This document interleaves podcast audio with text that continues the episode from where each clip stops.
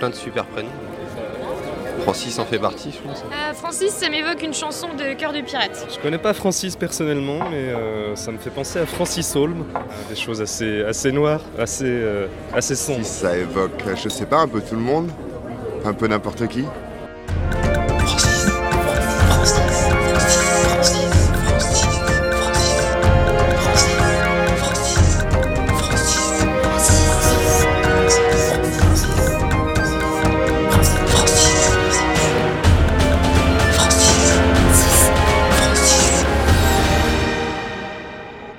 Francis est une émission pluridisciplinaire avec pour seule contrainte de parler des Francis en long, en large et en travers.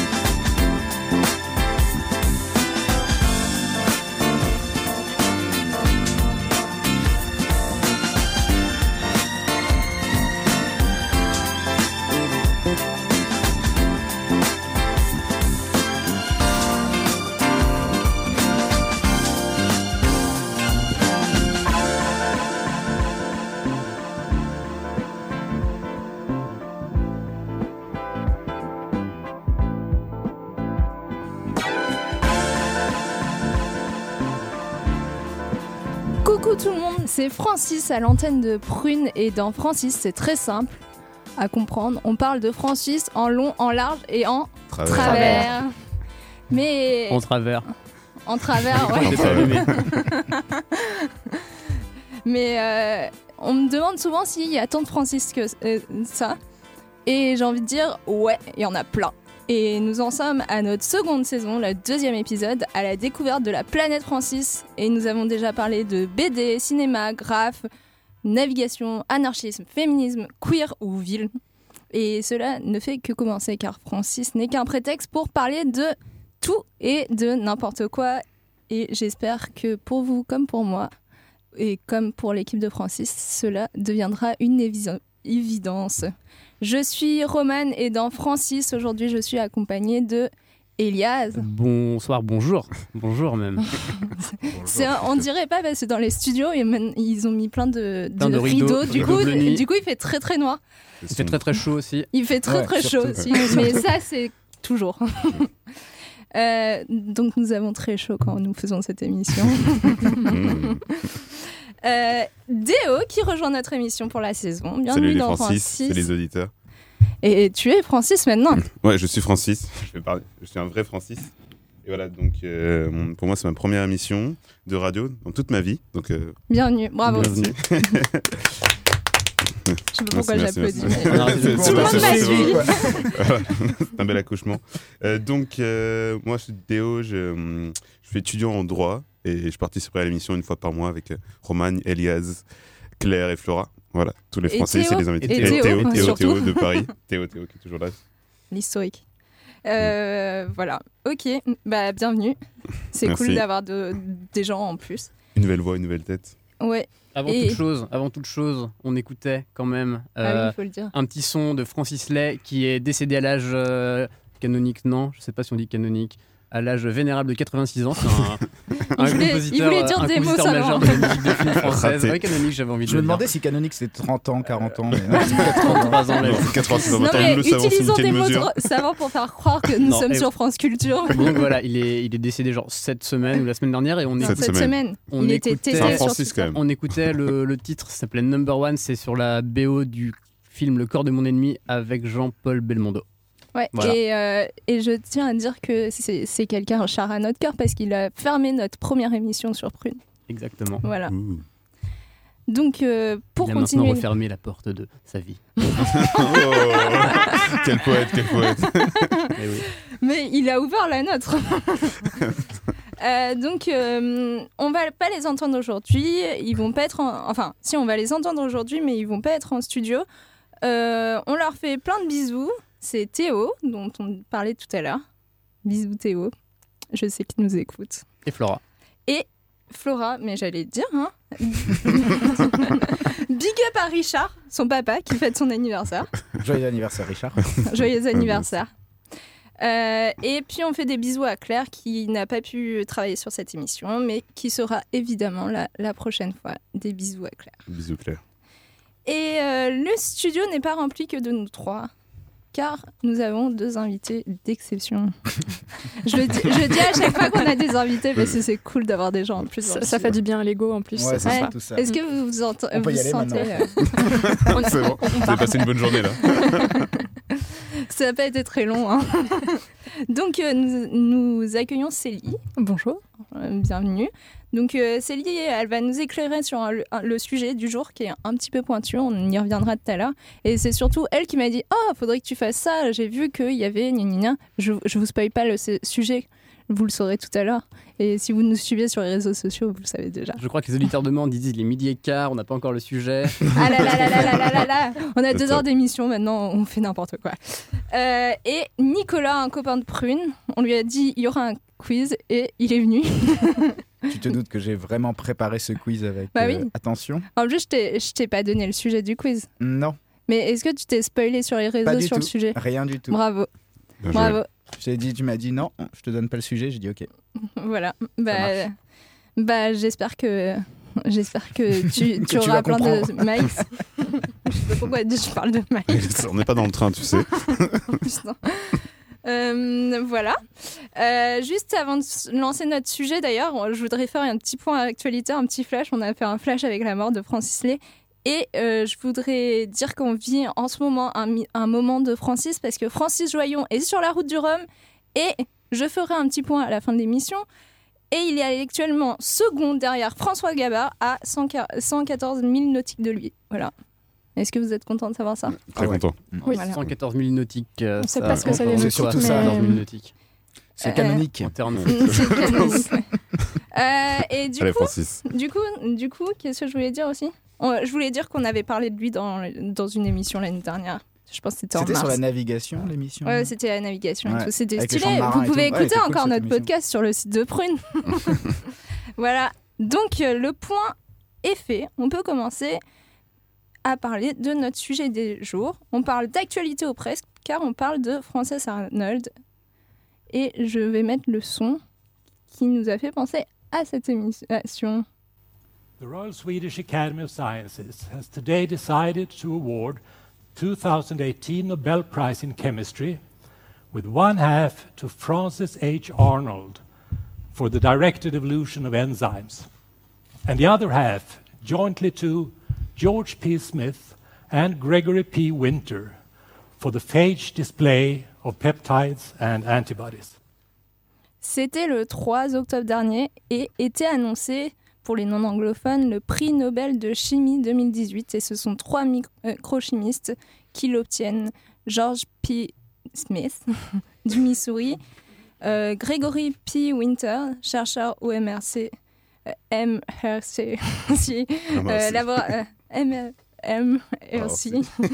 J'ai du mal. Hein. Laboratoire Euh, de- laboratoire de biologie moléculaire et bien sûr la fameuse Frances Arnold, H. Arnold qui euh, sera donc notre sujet du jour. Donc, euh, qui est-elle? Elle a 62 ans, elle est américaine, elle a étudié à Princeton et elle, en fait, elle a étudié la mécanique au début et l'aérospatiale et s'intéressait particulièrement aux énergies renouvelables. Et après, elle a, écrit, elle a étudié à Berkeley. Alors ça, j'avoue, j'ai pas compris. J'ai essayé d'aller voir euh, sur plusieurs sources. Elle a fait son doctorat en chimie après ses études de mécanique. J'ai pas trop compris, mais voilà. C'est l'Amérique. Non, mais C'est la liberté. je me moi, j'ai fait des études de mécanique. Je me vois pas du tout faire de doctorat en chimie. hein. Bah, Il y a plein de trucs, c'est assez, euh, c'est assez proche euh, dans la façon de voir les choses. Et Ouais. en chimie, il y a beaucoup de choses, ça ressemble à de la physique. Donc, euh, c'est pas complètement absurde, mais c'est pas. Ouais, mais mécanique, euh, franchement, moi j'ai fait de la mécanique, la chimie, euh, enfin je sais pas. Mais euh, du coup, du coup, elle devait être euh, particulièrement douée. Après, en fait, elle est donc elle a fait, elle a fait un pas vers la chimie et après elle a fait un deuxième pas vers la biochimie, euh, qui pendant son postdoc toujours à Berkeley. Et aujourd'hui, elle se définit comme ingénieure chimiste et travaille au California Institute of Technology. Euh, et elle est, c'est une elle était déjà bien connue hein, avant son prix Nobel. Elle est multi-récompensée euh, sur ses travaux sur l'évolution dirigée.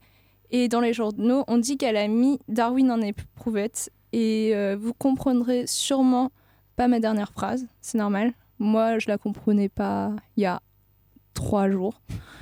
Et, euh, et je saurais pas bien l'expliquer, donc c'est pour ça que j'ai invité Célie. Donc, euh, merci Célie d'être là. De rien, ça me fait plaisir. Et, euh, et donc, euh, quand on lit, quand on commence à regarder ce qu'elle a fait, on voit le mot enzyme. Qu'est-ce que c'est euh, le mot enzyme? Alors, les enzymes, ce- c'est des petites protéines qui ont des propriétés euh, catalytiques. Catalytique, ça veut dire que ça va être des molécules qui vont soit euh, engranger une réaction, soit la faciliter, soit l'accélérer. Et quand on parle d'enzymes, on parle principalement des réactions qui se passent à l'intérieur des cellules. Donc, soit des cellules des bactéries ou euh, des cellules eucaryotes, donc comme euh, les cellules de notre propre corps. Voilà. Euh, après, ce qu'on voit, c'est aussi l'évolution dirigée.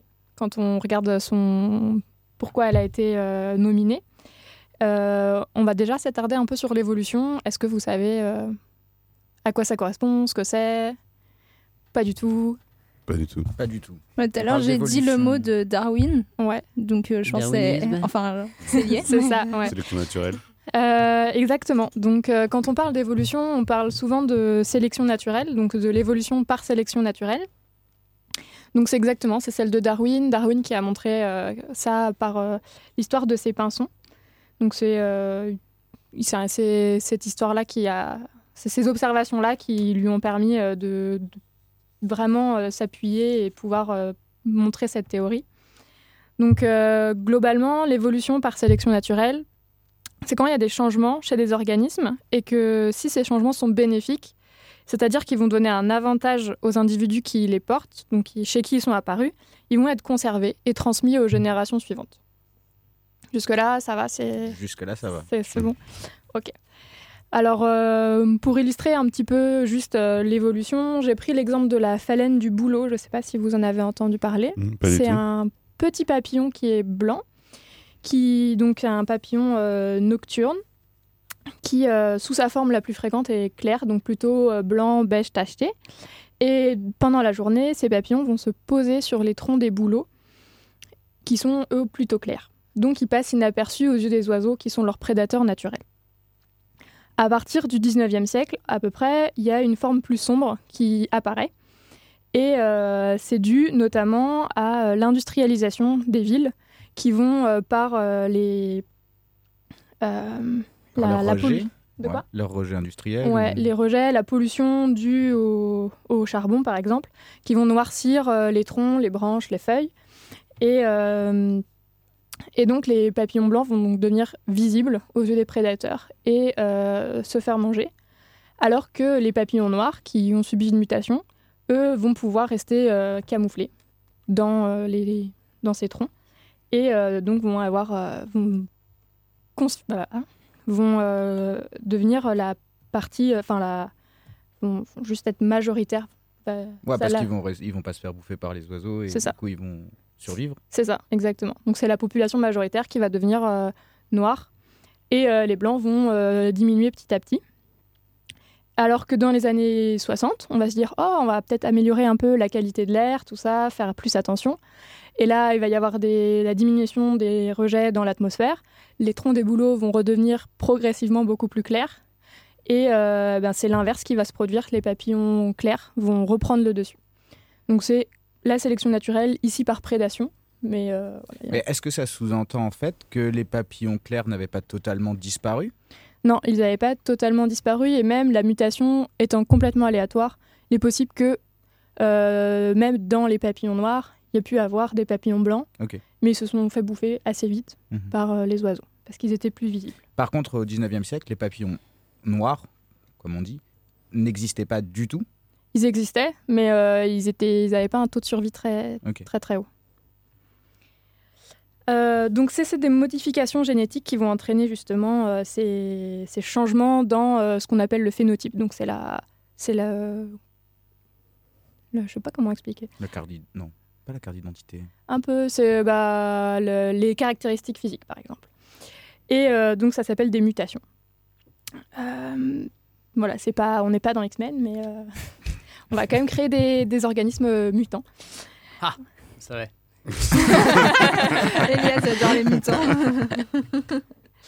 Voilà, et l'évolution dirigée dans tout ça, alors l'évolution dirigée, c'est euh, produire de manière répétée et plus ou moins aléatoire, justement, des gènes mutants de certaines protéines, de les rechercher et euh, de les tester pour sélectionner celles qui sont le plus appropriées pour euh, une utilisation spécifique.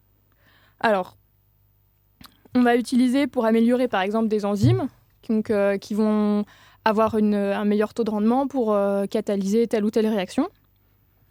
Des voies métaboliques, donc c'est l'ensemble des enzymes, enfin l'ensemble du travail des enzymes, des circuits de régulation, même des organismes. Donc on va pouvoir créer des protéines pour une très grande variété d'applications. Et, euh, c'est ce que c'est notamment ce qu'a fait euh, Frances Arnold. Donc elle, elle va se concentrer sur l'introduction de mutations dans des régions fonctionnelles de la protéine qui sont susceptibles d'avoir un potentiel, euh, le plus de potentiel pour l'utilisation qu'elle, elle en veut. Donc on va éviter de muter les zones euh, dont les changements pourraient être délétères, donc ça veut dire qu'ils pourraient être préjudiciables à l'ensemble de la protéine et donc de l'organisme. Euh, voilà. Est-ce que euh, on va essayer de comprendre comment elle fait dans son laboratoire un petit peu? Je sais pas si Ouais. jusque Ouais, là c'est ça va. euh, Bah, si, Ouais. faut m'interrompre s'il y a Ça des choses qui sont pas claires. En fait, cette personne-là, c'est vraiment concentrée sur la protéine, en soi, pas sur euh, l'ensemble, euh, par exemple, de ce que les protéines font, mais c'est vraiment sur l'action de- d'une protéine. Euh, elle va s'intéresser à différentes protéines qui vont. euh, en fait, elle va s'intéresser aux protéines plutôt par leur, euh, leur euh, application. Et pas euh, pour. euh, donc, elle va prendre des protéines et. euh, elle va prendre des gènes qui codent pour des protéines. Elle va les, essayer de, de les modifier.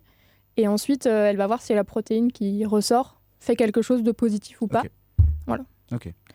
Euh, c'est plutôt une question d'application pour elle, je pense, que euh, vraiment juste, euh, bon, La on va voir ce qui se passe. Quoi. Parce que mine de rien, on- la science dans les laboratoires, si on a l'impression que ça sert à rien, euh, ou que ça sert juste à faire avancer la science, il y a quand même des applications pour euh, beaucoup de choses. Et c'est parfois santé, un peu lointain. la- Ouais. Ok. Euh, oui, bah, je reviendrai un petit peu à la fin sur euh, à quoi, enfin, elle en tout cas, ce qu'elle a, ce qu'elle en a fait. Ouais, faire justement, Roman disait qu'elle a mis Darwin dans un tube à essai. C'est ça?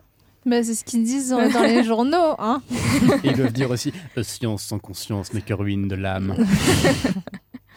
Toi, on va te donner le prix Nobel de littérature. Et, euh, euh. Sans maîtrise, la puissance n'est rien. Je crois que c'était une pub Oh. pour des pneus. Ça, c'est pour les pneus, hein. Alors concrètement, comment elle fait? Donc elle va utiliser des, plusieurs techniques qu'on utilise assez facilement dans les laboratoires de recherche. Donc elle va déjà sélectionner une séquence génétique, donc un petit bout d'ADN avec les informations qui code pour euh, la formation de la protéine qu'elle- qui l'intéresse. Donc elle va séparer le reste de la molécule d'ADN euh, de ce petit bout.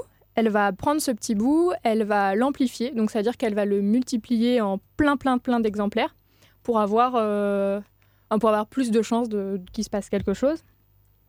Elle va ensuite appliquer des agents mutagènes, donc ça peut être soit de la radioactivité ou des UV ou euh, même euh, des agents chimiques.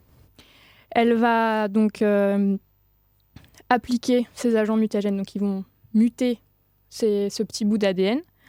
Et ensuite, elle va insérer ces petits bouts d'ADN dans un, plasmide. Donc un plasmide, c'est un petit bout c'est du matériel génétique relativement neutre qu'on peut facilement manipuler, sur lequel on met un peu ce qu'on a envie de mettre.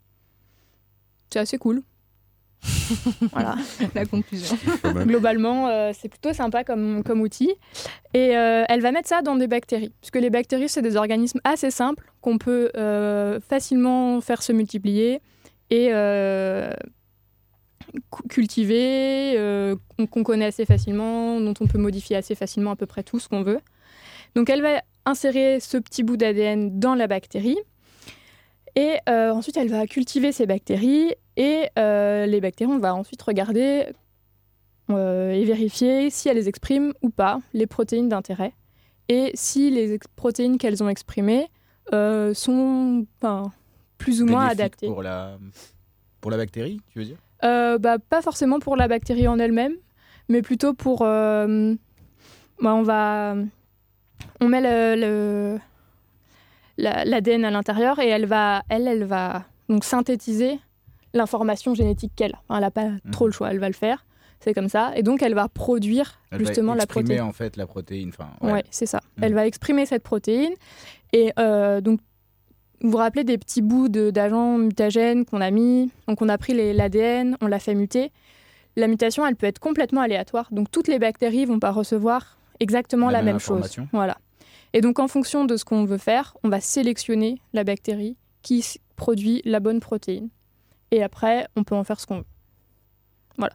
Globalement, c'est accéléré. pour la bactérie. L'éthique de la bactérie. C'est c'est vraiment, on la sélectionne comme euh, les autres, on s'en fout en fait des autres bactéries parce qu'elles n'ont pas synthétisé la bonne protéine, donc on leur dit ah, allez tous vous faire. C'est la sélection naturelle. Ouais. C'est Bah, pas naturel du coup. voilà, c'est euh, la sélection naturelle euh, dans un laboratoire en accéléré. Parce que la sélection naturelle, c'est quand même un processus très lent. Ok. Voilà. Et alors, à quoi ça sert et qu'est-ce qu'elle fait, euh, Frances Arnold? Parce que c'est de elle qu'on parle quand même. Qu'est-ce qu'elle fait avec euh, cette euh, évolution dirigée? Donc, elle, elle a découvert, euh, elle a appliqué cette technique à la production de biocarburants, par exemple. Donc, euh, elle va créer des bactéries qui vont produire du biocarburant. Pour nos grosses motos, nos grosses voitures. Ouais, comme ça, on va pouvoir encore continuer à faire de la merde. bah pourquoi? C'est biocarburant, ça pollue moins que le diesel ou l'essence? Mais c'est pas lui quand même. Mais beaucoup moins. Hmm. Alors, c'est un autre débat. Est-ce que ça fera voler des avions? Euh, ça, Un j'en jour. sais pas. Je ne sais pas encore. Ça sera le prochain Le prix Nobel en fait. Le prochain Francis fera décoller l'évasion. Voilà.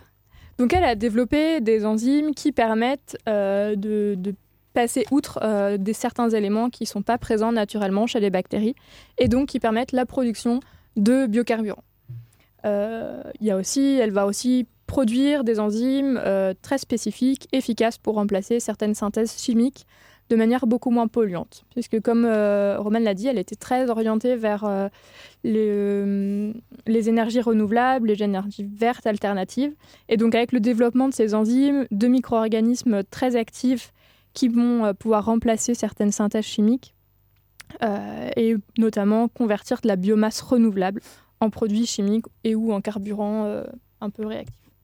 Voilà, donc c'est des perspectives d'avenir assez chouettes avec un procédé qui, malgré tout, maintenant, nous semble assez, assez simple. Mais quand elle a commencé, je pense dans les années 90, ça devait être assez révolutionnaire. Ah ouais, ça fait depuis les années 90 qu'elle bosse là-dessus. Ouais, elle a commencé en 1993. Ah ouais. Sa première euh, expérience et ses premières publications datent de 1993. Donc ça fait 25 ans que elle bosse dessus. Mais on en parlera après, mais euh, c'est vrai que de toute façon, euh, les, les prix comme ça, t'as toujours l'impression que c'est Ouais, Eureka, mais en fait, euh, le mythe d'Eureka, c'est de la merde. Donc, euh, Ouais, la recherche, c'est toujours des temps vachement longs. Ouais. Quoi. Bah ouais. Et puis il faut vérifier que, enfin, il se passe un truc, c'est génial, tout le monde, ça fait un peu l'émulation sur la scène scientifique, et puis au final, il se passe que il y a, en fait, c'est pas totalement ça, il manque des petits éléments. Et ça reprend 25 ans. Voilà, donc euh, il faut laisser le temps à ce que la découverte, elle soit vraiment bien, bien euh, ancrée, qu'elle soit vérifiée, vérifiable. Et même il y a encore un délai supplémentaire pour que ça en devienne une application, on va dire, industrielle? Euh, oui, je pense qu'il y a un peu, il y a encore du temps euh, Hmm. sur ça après. Encore 25 ans. Donc on est Mais en rendu à plus- combien là En plus, elle, elle est- Par contre, elle, euh, souvent, on a un peu le, le mythe de- du scientifique qui est dans son truc et que, qui parle à personne et tout. Et elle, pour le coup, elle a fait pas mal de trucs euh, pour pouvoir euh, montrer ses connaissances, montrer son. Euh, elle, a- elle a fait un TED qui est, qui est assez expliqué. Si vous voulez avoir un truc visuel, n'hésitez pas à regarder. Je sais plus comment c'est. Euh, Frances Arnold, Sex, Evolution and Darwin, je crois que ça s'appelle. Ouais, ça commençait comme ça. Et euh, elle parle super bien avec Ouais. des. Enfin, après, faut comprendre l'anglais, mais elle parle. Oui. euh, c'est assez clair, elle nous raconte des choses euh, hyper visuelles. public c'est- Ouais. Et c'est sous-titré en français tous les TED. Ok. Je suis pas sûre parce que c'est pas un TED, c'est un TEDx. Ouais. Euh, mais c'est relativement. euh, Enfin, c'est. Moi, j'ai trouvé ça assez clair. Après, euh, peut-être que j'ai des automatismes Bah, de connaissances mm. qui que je je, je Oui, fais pas attention, mais je trouvais que c'était assez clair. Non, mais euh, du coup, euh, du coup en, en plus, ça a l'air. euh, Enfin, quand t'écoutes ses interviews et tout, elle a l'air un peu. elle- Enfin, elle parle facilement et c'est assez compréhensible, elle sait faire euh, les choses. Donc, euh, c'est cool de- aussi de- d'avoir cette. Euh, de voir qui- une personne comme ça recevoir le prix Nobel. Après, elle est hyper connue, hein, euh, ça, fait, ça fait super longtemps qu'elle reçoit des prix, elle fait partie de plein d'institutions et tout. Donc, euh, Donc c'est- plein d'institutions Ouais. aux États-Unis, Ouais. euh, les trucs euh, de Bah, pas, tous- les trucs de des sciences, euh, l'académie de ouais. physique, l'académie de je sais pas quoi. Est-ce que c'est son seul, c'est son sujet de prédilection ou est-ce qu'elle bosse aussi Bah, sur d'autres choses ou? De toute façon, en recherche, en vrai, tu fais pas 30 euh, sujets. hein. Non, je pense pas. Enfin, Bah, Mais là, si elle a été reconnue dans ouais. plusieurs institutions, etc., c'est-à-dire est-ce qu'elle a ouvert son champ de, re- de recherche ou Bah, je pense que son champ de recherche est déjà euh, assez large, Ouais. puisqu'elle va s'intéresser à la chimie, à la biochimie, et euh, je pense que ça peut aussi compter dans la physique, parce qu'elle a avant, parce que ça fait 25 ans qu'elle travaille Mhm. là-dessus. T'as dit qu'elle avait quoi 60, 62. 62. Donc, c'est-à-dire qu'avant, elle a aussi bossé sur Mhm. d'autres trucs, donc elle a aussi pu euh, faire des liens, faire des Ouais. ponts entre les différentes. euh, Oui, parce qu'au final, si elle bosse que sur, enfin, sur l'application, en tout cas, euh, d'un créer un biocarburant, au final, elle peut découvrir plein d'autres choses. Ouais. Mais après, euh, faut savoir que en, en- enfin, dans la recherche, de toute façon, tu es sur un domaine très précis et en fait, euh, euh, plus tu es bon, enfin, plus, plus tu es spécialisé en fait, plus tu avances, plus tu es spécialisé parce que tu es le spécialiste du domaine et de trucs. Puis actuellement, elle doit, elle doit diriger un laboratoire, donc euh, Ouais. je pense qu'elle doit passer un peu moins de temps dans les labos et plus de temps dans son bureau à aller Et chercher. puis, elle doit aller dans toutes les institutions. Euh, donc, on va faire une petite pause euh, musicale. euh. Merci, du coup, Célie. euh. Ben, de rien, j'espère que c'était le assez clair. Bah ouais. Merci Célie. Ouais, on- je vais continuer sur le prix Nobel avec la musique. Ça va être un morceau de Leslie 2.0. C'est un, c'est un mec qui fait de la musique dans son garage. Et il ressemble à un sosie de John Lennon avec un t-shirt Superman qui imiterait euh, Bob Dylan. Question voix un petit peu, un petit peu nasillarde. On écoute ça tout de suite. Son morceau s'appelle I Don't Want. Your Nobel Prize. The Royal Swedish Academy of Sciences has today decided to award 2018 Nobel Prize in Chemistry.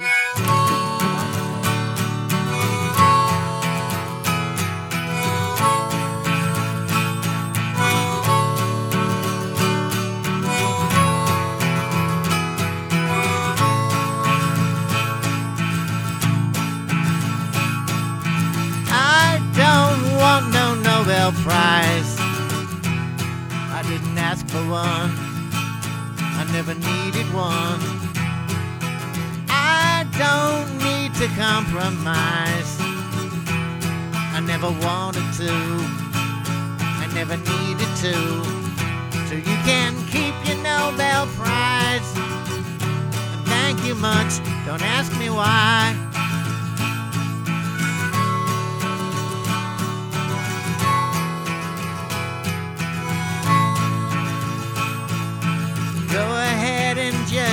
All you want. I've got chutzpah, so that's what I flaunt. Gonna sit and watch the tide. I'll find my own way to suicide. You don't bother me at all. You got your back against the wall. I don't have an angel face. I don't have to pander to the human race. Gonna walk on ten feet tall while you're gonna sit there and roll your ball. I don't want no Nobel Prize. I didn't ask for one. I never needed one. I don't need to compromise. I never wanted to. I never needed to. So you can keep your Nobel Prize. And thank you much. Don't ask me why.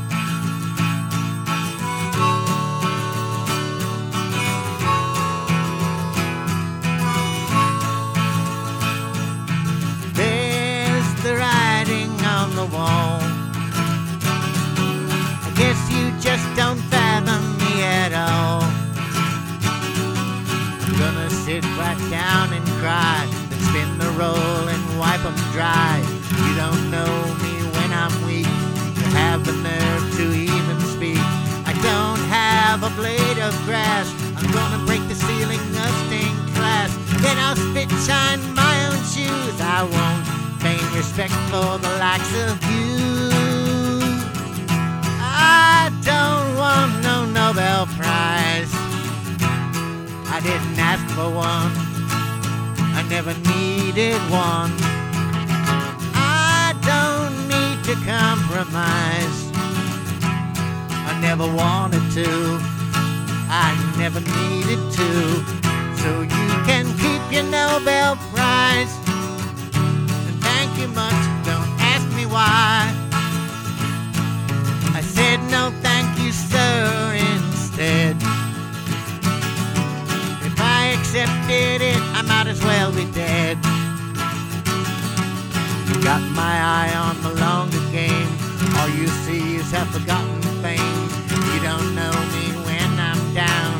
You don't kiss me when I frown. I don't care about hit or miss. I stand right there, fill a bucket of piss.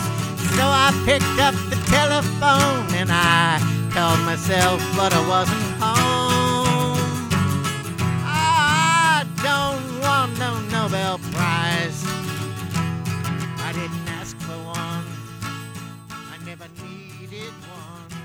Et nous sommes de retour dans Francis, l'émission qui parle de Francis en long, en large et en Travers.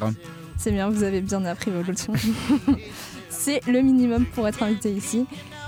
Et on parle de Frances Arnold qui a gagné le prix Nobel de chimie et surtout des prix Nobel. Et je vous, je vous avoue que j'ai invité Célie pour parler de biochimie.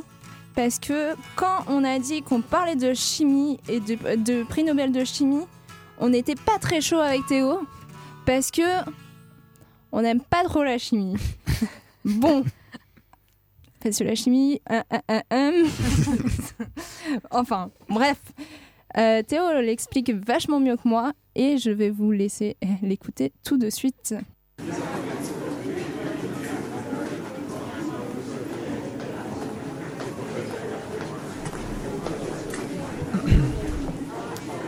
Oui, bonjour, bonsoir, c'est You. Bienvenue au cours d'introduction à Pourquoi la chimie, c'est de la merde. Euh, donc je ne vais pas vous présenter le plan. Si vous êtes ici, c'est que vous avez déjà un, un fort ressentiment envers ce domaine. Et donc pour ceux qui sont là par curiosité, vous serez convaincus avant la fin du semestre. On met son portable en silencieux, s'il vous plaît. Alors la chimie, qu'est-ce que c'est? On aurait des choses à redire sur les définitions du dictionnaire, mais bon, vu qu'il faut bien commencer quelque part. Le Larousse nous dit donc Partie des sciences physiques qui étudie la constitution atomique et moléculaire de la matière et les interactions spécifiques de ces constituants. Et ajoute Ensemble des connaissances sur la préparation, les propriétés et les transformations d'un corps. Qu'est-ce qu'on peut en tirer? On mélange des trucs et ça fait pouf, et au bout d'un moment, les gars, on essayer de comprendre pourquoi ça faisait pouf. Bravo. Quoi la mauvaise foi? Oui, parce qu'on va pas se le cacher, la première préoccupation des chimistes, c'est soit de faire des trucs qui pètent, soit de faire du bif. Avec Fred Nobel. le mot chimie a plusieurs étymologies, mais je vous partage directement un préféré. Chimie proviendrait de l'arabe alchimie, qui vient lui-même du grec kameia, et qui signifie magie noire. Si ça c'est pas déjà un argument en soi, hein. je dis pas ça à cause de Monsieur Baudin, notre illustre professeur de chimie organique, qui ressemble à s'y méprendre à Saruman. Oui, merci.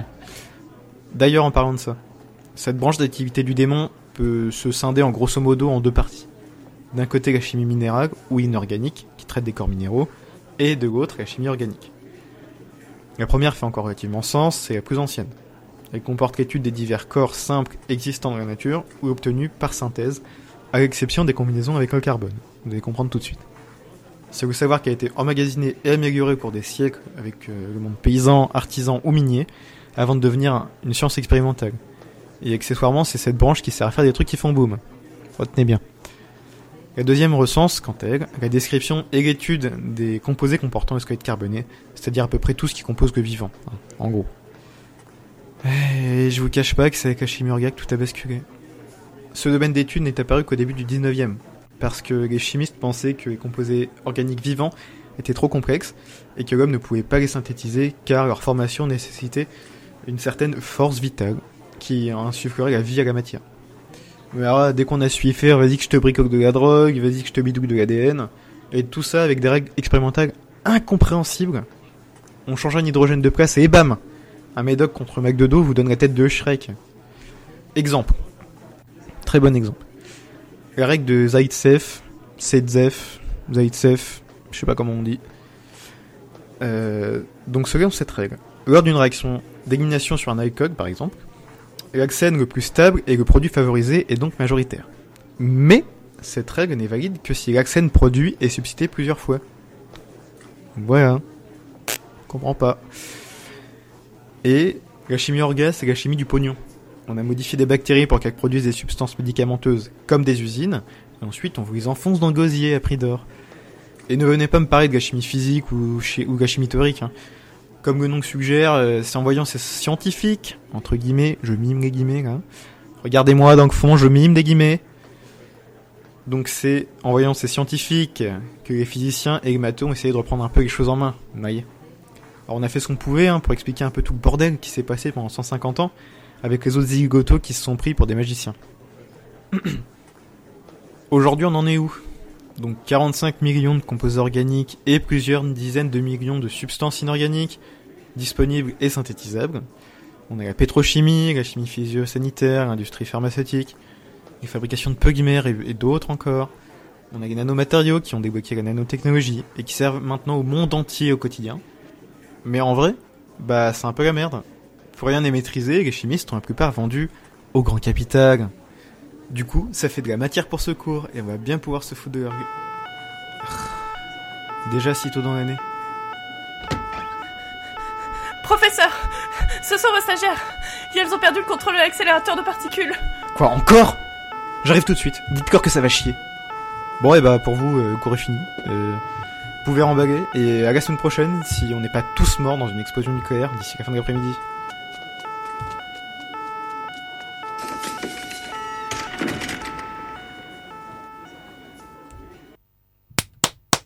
Félicitations. Bravo. J'ai applaudi. Théo, merci. Merci d'exister. Il a le courage d'assumer des opinions. euh, Des, des opinions qui tranchent. Oh, et fort. Euh, ce que tout le monde pense tout bas. Euh, et en plus, je voudrais dire que quand j'ai commencé à faire de la radio, je me suis dit, il faut que je fasse une émission sur la Francis hétéro. On l'a fait en juin dernier. Et je fasse une, une émission avec une chronique sur pourquoi la chimie c'est de la merde. Et c'est fait. Merci. Merci Théo. Je, t'aime. On repasse Voilà. sur la playlist de Prune. voilà, Francis, c'est fini. Euh, donc, euh, comme on est tous d'accord maintenant que la chimie c'est un peu de la merde, euh, on va parler que du prix Nobel maintenant. Euh, vous avez pas aimé ma transition, je suis un peu déçue. Euh, On l'a adoré. et du coup, je vous ai préparé un petit quiz sur le prix Nobel. Et euh, je suis en, en collaboration avec Célie. qui a préparé des questions aussi. Moi, je pense que nos questions, elles doivent un peu se rejoindre. C'est mais- les mêmes questions, ouais, mais c'est pas grave. Moi, je pense que j'en aurai peut-être d'autres. Ouais. On, on en inventera. Ouais, on en inventera. Alors, euh, Alors, qui pose les questions Qui joue? Bah, comment ça se qui passe? joue? Bah, Moi, je joue. ceux qui sont dans le studio Moi, et joue, qui ouais. n'ont pas Moi, les réponses. Moi, je voilà. Voilà. Je suis sûr que je les ai pas. les Et, réponses. et vous gagnerez un conducteur dédicacé. Wow Depuis le temps que j'en rêvais. Attends, le jour où Francis devient euh, l'émission euh, de l'année. euh, Ouais, de l'année, même, même sur l'émission de l'année de prune, je pense que ce sera bah, pas ouf tu, tu vendras ton conducteur une fortune. Bah du coup, euh, la personne qui gagnera le quiz euh, pour, aura cet honneur-là. Euh, donc, euh, on va commencer par une question euh, simple Euh, sur, euh, à votre avis, qui attribue les prix Nobel? Des détenteurs de prix Nobel? Non. C'est l'Académie Nobel située en Suède, dans un sous-sol de Stockholm. Euh, L'Académie royale des sciences de Suède Alors, à ton avis, ils attribuent quel, quel prix? Pas la littérature, pas la paix, mais la chimie, la physique et les sciences éco. Les sciences économiques? Ah, il, Ouais. manque les... il te manque les. Est-ce que Les ce sciences, euh, médicales. dernier mot, Déo Euh, ouais, ouais. Non, La physiologie. la physiologie, la c'est pas, c'est pas par l'Académie des sciences. En fait, vous avez Et combien, de- tu il y a peux- combien de questions là du coup en fait dans l'histoire? Non, non, Il y en mais a dans plein de cette questions. question, dans cette question C'est un piège. C'est un piège. Donc il avait faux? Il avait à peu près. chialer des bébés, t'entends? Ah oui, j'ai mis des petits jingles pour à chaque fois que vous avez fait. J'ai deux minutes de pleurs de bébé là, je peux vous dire ça. Donc, jusqu'à ce que de précision de tes, euh, tes réponses que ça provoque. Un petit enfant suédois là. Et là, t'avais dit quoi en fait là Au fond d'un garage. Mais il avait quand même raison parce que la physique et la chimie, c'est décerné par l'Académie royale des sciences de Suède. Et du coup, tu peux mettre Et le jingle récit. Voilà. Ouais, j'ai pas Bravo. réussir. non, non, non. Euh, donc, tu avais raison. Euh, la physiologie ou médecine, euh, enfin, on l'appelle de différentes manières, euh, c'est l'Institut Karolinska. Voilà. Chouette. Euh, littérature, c'est l'Académie euh, suédoise. Euh, et euh, la paix, c'est le Parlement. Euh, non, c'est un comité qui est nommé par le Parlement norvégien, qui s'appelle euh, Star Starting. Norvégien du coup. Oui. Tout le reste Oui. est en Suède Ça- et ça la paix reste c'est ça. en Norvège. C'est- Ouais. ouais. La paix, c'est un truc de Bah, norvégien, ouais. sache-le. Je pense, ouais. Voilà. Donc c'est très scandinave quand même. hein. Ouais. Ouais. Beaucoup d'entre soi. hein. Oui, bah, de toute façon. À votre avis, que reçoivent. Non, c'est pas à votre avis, vous devez avoir vrai, parce que sinon le bébé va pleurer. Ou c'est Funny Baby qui va chanter. non, euh, Funny Quel Babe, c'est que vous avez réussi. Oui, je sais. Donc, Ça que reçoivent les lauréats Bah de l'argent. Il a Ouais, tué une bourse. Ouais, combien Leur laboratoire, il reçoit de l'argent. Un million. 9, Non. 9 millions. Ah, il faut donner un chiffre. 9, millions de couronnes suédoises qui équivaut un peu moins d'un million Comme ça. d'euros. Non, tu peux mettre le bébé. Quoi Attends, c'est pas 9 millions de couronnes suédoises Attends, Allez, il avait qui fait mieux antisèches. Qui dit Attends, C'est moins 10 millions de toute façon de couronnes Non, suédoises. c'est Non, pas je Pas pense 9 que- millions non, je de pense que- de je dis moins. dollars, un c'est peu comme moins, ça. non Moi je pense qu'il tape le million comme. C'est le million, mais plus que le million. Ah ouais C'est plus que le million Du coup, maintenant Combien En, en couronne. En couronne. En couronne, j'ai dit 9 millions Non, suédoises. 9 millions, c'était de 2000 à 2001. De 2001 à 2012, c'était 10 millions. 10 millions de Et quoi De couronne. de toujours. couronnes. Ah. Et à partir de 2012, c'était 8 millions de couronnes. Et euh, du coup, à votre avis, ça, re- ça revient à quoi, combien en euros? 0,8 millions d'euros. Ouais, 800 000 euros. Un peu plus que mon 0,8 mensuel net. Tu peux mettre Winnie Babe. Euh, donc c'est 880 000 euros. Donc t'étais pas très loin. Encore une fois. hein. Deux points. Merci, Bravo, merci. Bravo, bravo. Est-ce que Ouais. tu peux mettre Funny Baby pour moi, s'il te plaît. Oui. Non, tu peux couper maintenant. Et dédicace à Théo parce que bon. Euh, Mhm. Attention, il y a, il y a une, ils reçoivent autre chose aussi. Ils reçoivent un. Ils reçoivent pas genre un. Un t-shirt une- C'est faux. Un Le stylo bébé. en or. genre stylo en un- or. Un Ouais, trophée Un Genre comme les Césars, tu sais, un truc dégueulasse en or. Bah, ils reçoivent un trophée, mais c'est pas un- vraiment un trophée, c'est une petite médaille Ah avec oui, le médaille. portrait. Enfin, pas le portrait, c'est le Le profil. Un le pins, profil ok, ils ont des de- pins. Le profil. Le Leur pins propre en profil. or. Et non mais vraiment jusqu'en 1980 c'était en or 23 carats et, Damn. et de- 23 depuis ça a changé maintenant c'est genre en, En plastique. en plastique. 75% or Chocolat. 75% or euh, 25% argent et recouvert Mais c'est de le profil de- tout augmente, d'or. la bonne dame. hein. C'est le profil de qui sur la médaille? D'Alfred Alfred Nobel. d'Alfred Nobel. Ok, d'accord, d'Alfred Nobel. C'est pas le propre, leur propre profil, quoi. Ça serait pas stylé. En vrai, je kifferais tellement. Une petite médaille avec ton Moi, je serais prêt à étudier la chimie rien que pour ça, quoi. et, euh, et ils, ils reçoivent encore un autre truc qui est un diplôme Un petit certificat. un petit diplôme Merci avec de votre participation. le nom la raison pour laquelle ils ont reçu le, le prix Et le montant du chèque. quoi une montre en échec? Et le montant du chèque. Et le ah montant, le du montant chèque. du chèque Ouais. Sur le, c'est marqué sur le diplôme. non non est-ce que tu veux poser une question Céline? Bah non, vas-y, euh, je crois qu'on a à peu près les mêmes. Donc, euh, Ok. Euh, alors, euh, j'étais donc euh, qu'est-ce qu'on va faire? Une très rapide. Quel pays Attention, le point va repartir très vite. Vous Ah, pouvez- Quel pays a obtenu le plus de prix Nobel? La Oui, France. ça. La France. Les États-Unis. Les États-Unis. Oui. Attends, j'ai super. dit USA Ouais. 4 fois. Et c'est celle qui Eh, gagne. tu peux mettre. Attends, attends, attends, attends, attends, j'ai dit avant elle. USA, c'est parce que c'est anglais, ça Je t'ai pas pas entendu. Abusé. J'ai T'as écrit déjà deux points, c'est bon, ça va. Ouais, t'as USA. En plus, c'est Ok, lié, partage, c'est lié à la je parce qu'elle a fait des, des questions. Donc, euh, voilà. Euh, qui était. euh, quelle est l'année où il y a eu des lauré- les lauréats les plus vieux? 1904. Non, bébé. Oui. Ouais. 1920, quelque chose dans les années 20 ou 30. Non. Les Vas-y. lauréats les plus âgés? Ouais. On va dire 2017. Non. Bah, le plus... Mm. Moi, je sais le plus Parce que vieux. si c'est mais- pas cette année et qu'elle a déjà 62 ans, à mon avis, Bah, le plus vieux, c'était C'est le plus vieux, cette année. Cette année. c'était euh, l'abbé Pierre. Non. Pierre Rabhi. Arthur Ashkin, qui a eu le prix Nobel de physique et qui l'a eu à 96 ans.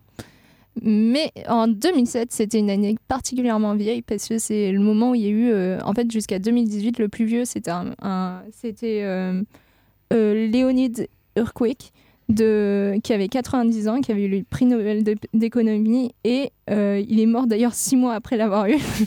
et euh, Doris Lessing, qui la même année a eu, a eu le Littérature, prix ouais, littérature en- à 87 ans. Ah bah il s'accroche hein, pour toucher le gros Ah, chèque. euh, Ouais. Pour en profiter. Ah non, non, pas pour en profiter. pour en profiter du coup. Et en parlant de vieux et de morts, euh, j'aime bien faire des thématiques comme ça. Transition sympathique. Pourquoi, pourquoi la cérémonie de, de remise de prix a-t-elle lieu le 10 décembre C'est proche de Noël. Parce que. Comme ça, ils peuvent acheter des cadeaux de Noël. Eh, franchement, à quasiment un Tu peux million. mettre le bébé qui pleure non, parce qu'il va pas avoir de cadeaux. Parce, que, Parce que c'est la Toussaint les- scandinave. Les lauréats sont tous un peu âgés, on sait pas s'ils vont passer l'hiver, donc on le fait assez tôt. Le bébé qui pleure là. hein.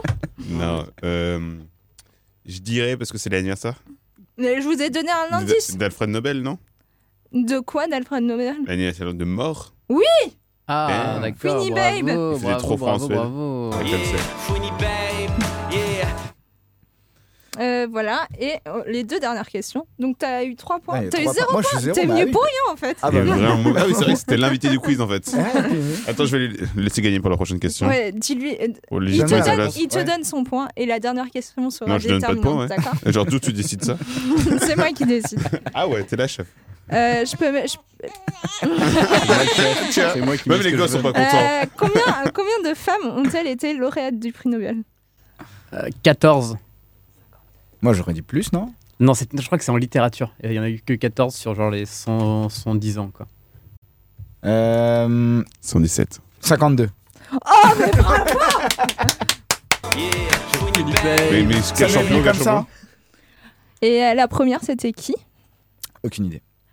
Euh, Mais tout le Marie monde sait Curie. ça Marie mais Curie. voilà. Ah, ouais, oui, Marie Marie Curie, Marie Curie. Marie, En- évidemment. qui a eu le Curie, prix Curie. Nobel de physique en 1903 et elle a eu Excellente après, recette. elle a eu le prix Nobel de chimie en 1911. Un plat légèrement épicé. Est-ce que t'as eu ton Funny Babe? Ouais, j'ai Oh, ça va. Ouais, c'est bon, il vient de l'avoir. Ok. Et, euh, et du coup, du coup, voilà. Euh, et ça représente 4%. Ça C'est pas énorme. C'est pas épais, hein. pas énorme. Pour la moitié de la population, c'est un peu Bah. dommage. T'as pas, Oui, pas le pas- même chiffre? Bah, je sais pas, non, j'ai pas fait les, j'ai pas fait les calculs. Moi, j'ai lu sur un article de BFM TV, donc. euh, Ah bon, Ah, voilà. belle source, c'est bon, c'est sûr. C'est validé.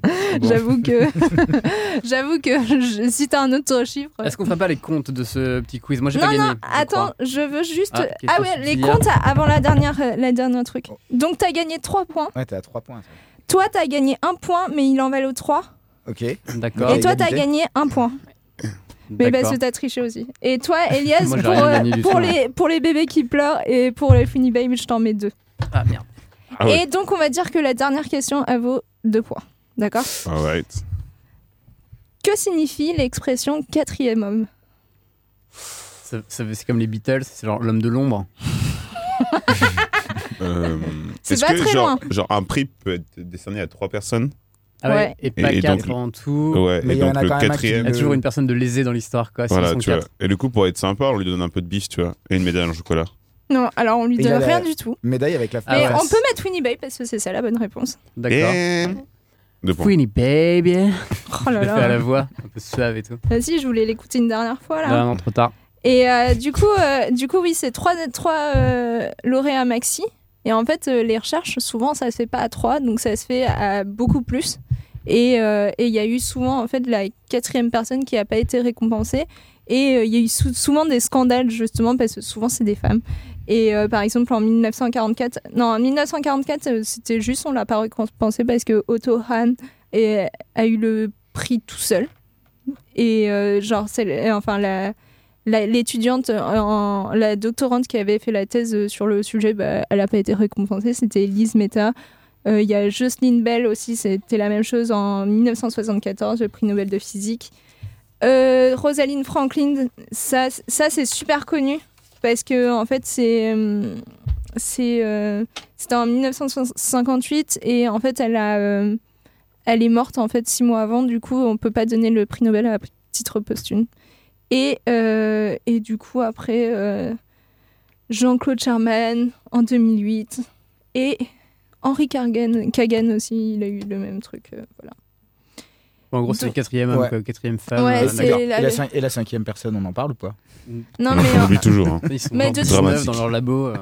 Non mais de toute façon, j'en reparlerai tout à l'heure, mais c'est un peu, c'est un peu, de toute façon, euh, on oublie toujours euh, une grosse partie de la recherche euh, et de ce qu'est la recherche. Ouais, c'est assez élitiste en fait, hein, les prix Nobel quand même. Bah, Comme ce euh, quiz, hein. le prix Nobel, Eh oui. un prix qui récompense un, Un- truc un- dans un domaine, c'est élitiste. Une hein. personne. Mais après, la majorité des gens, ils vont pas récupérer euh, leur argent pour eux. Enfin, ils, la- Oui. ils le réinvestissent dans leur Bon. laboratoire ou dans. euh, Il y en a qui l'ont gardé pour eux? je sais pas. Ça, c'est une question quiz. Le prix Nobel économie, peut-être? Ouais, je pense. Enfin, je- oh, moi, je connais que. euh, C'est lui, il sait, quoi. Il principalement en sciences, mais euh, je pense que. Je sais pas comment ça se passe dans les autres domaines, mais en sciences, il- Ouais, l'argent, il, labo. re- il revient au labo, quoi. Donc, euh. Ouais.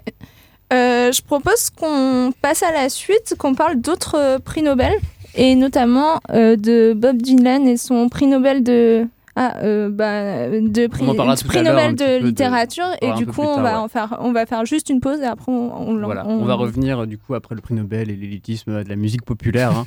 on va écouter un morceau qui s'appelle Fausse Connect de, euh, de Looney Sax, OPRV et Coase. C'est un, c'est un collectif de rappeurs de la ville d'Annecy, euh, ville très bien connue pour son lac. Et leur collectif s'appelle Francis Trash. Et juste avant qu'on coupe le son, big up à Victoire qui nous écoute.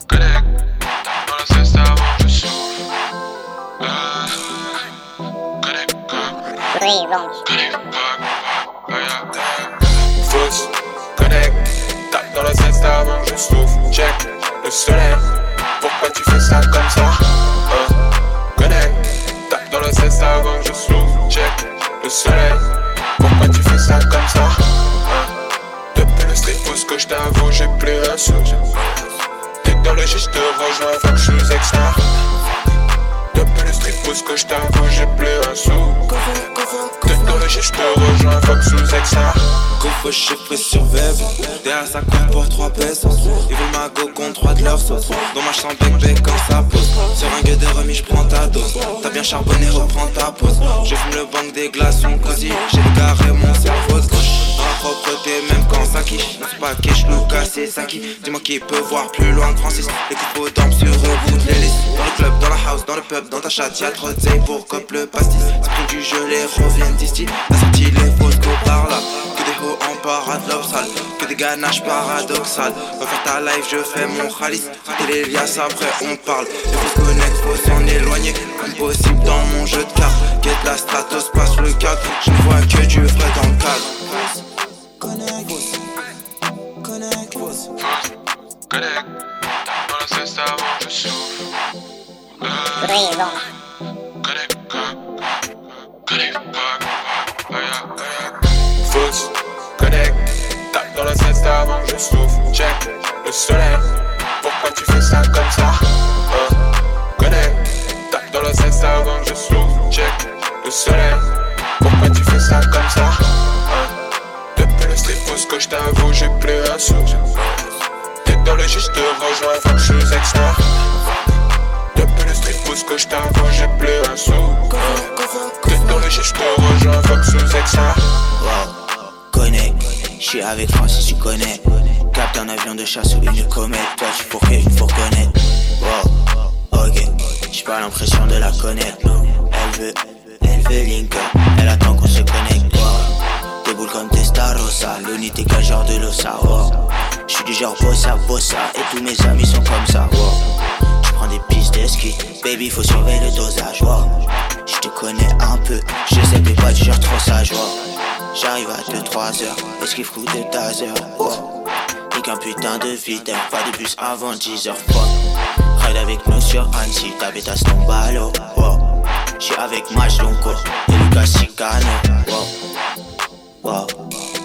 Wow. Connect.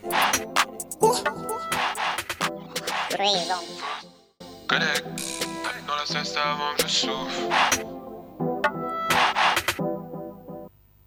Et vous êtes bien dans Francis sur Prune. Et on venait d'écouter quoi déjà, Elias? On écoutait Fausse Connect de Francis Trash. Et toujours dans la thématique des Francis, Ah bah c'est toujours, formidable. toujours, toujours. et euh, donc on parle de prix Nobel. euh, et je vous propose qu'on parle de du de un prix Nobel de littérature et de Bob Dylan. Et c'est Flora qui a enregistré son, sa chronique euh, la semaine dernière. Et on continue sur une rubrique potin à l'Académie des Nobel avec l'affaire Bob Dylan. How many roads must a man walk down before you call him a man?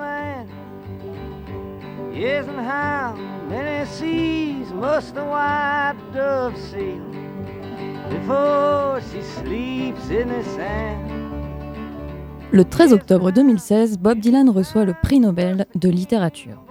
L'annonce se fait à la surprise générale. Peu de personnes s'attendaient à ce que le songwriter américain soit récompensé.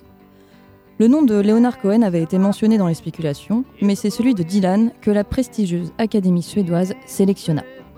Le chanteur à la voix rauque rejoint ainsi Sartre, Beckett, Faulkner ou encore Camus sur la prestigieuse liste des nominés. Depuis la création du prix Nobel de littérature en 1901, c'est le tout premier musicien à être récompensé par l'Académie. Le prix Nobel de littérature honore donc les écrivains et écrivaines talentueux et talentueuses dont les œuvres ont eu une contribution majeure en littérature, même si les femmes primées restent très minoritaires. Le prix est ainsi décerné à Bob Dylan pour avoir notamment, je cite, créé de nouveaux modes d'expression poétique. C'est Madame Danius Sarah, secrétaire perpétuelle de l'Académie suédoise, qui déclare Bob Dylan écrit une poésie pour l'oreille. La renommée de Dylan est indéniable. On ne le présente plus, mais je vais tout de même vous faire une rapide piqûre de rappel. Et tout cela en musique sur son morceau The Man in Me, issu de l'album New Morning, sorti en 70.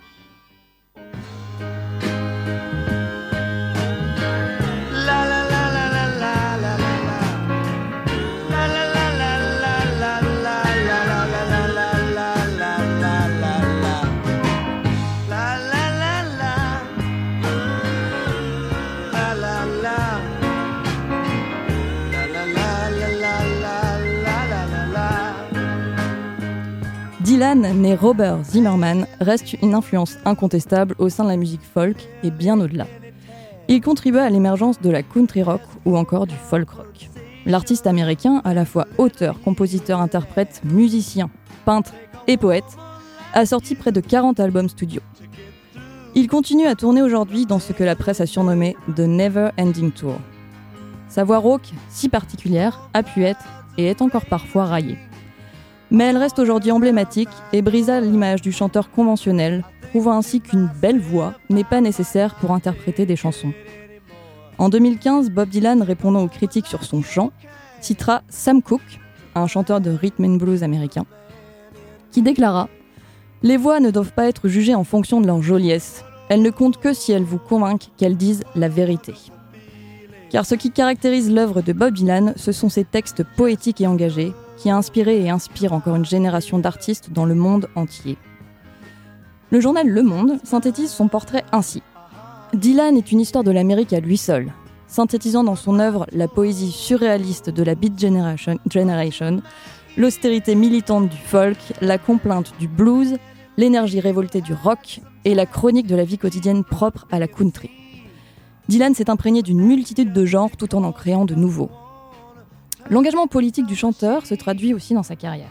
Sa chanson pacifiste Blowing in the Wind, composée en 1962, devient un hymne pour la jeunesse américaine qui lutte contre la guerre du Vietnam et les conservatismes. En 1963, Bob Dylan participe à la Grande Marche sur Washington pour les droits civiques et chante après le discours de Martin Luther King. Plus généralement, il s'inscrivait dans le mouvement de la contre-culture des années 60 et 70. Mais lorsqu'il obtient le prix Nobel de littérature en 2016, sa réaction, aurait pu sembler s'inscrire dans cet esprit anticonformiste, et cependant elle a créé son petit scandale. Je vous donne les détails de l'affaire en écoutant son morceau phare, Like a Rolling Stone.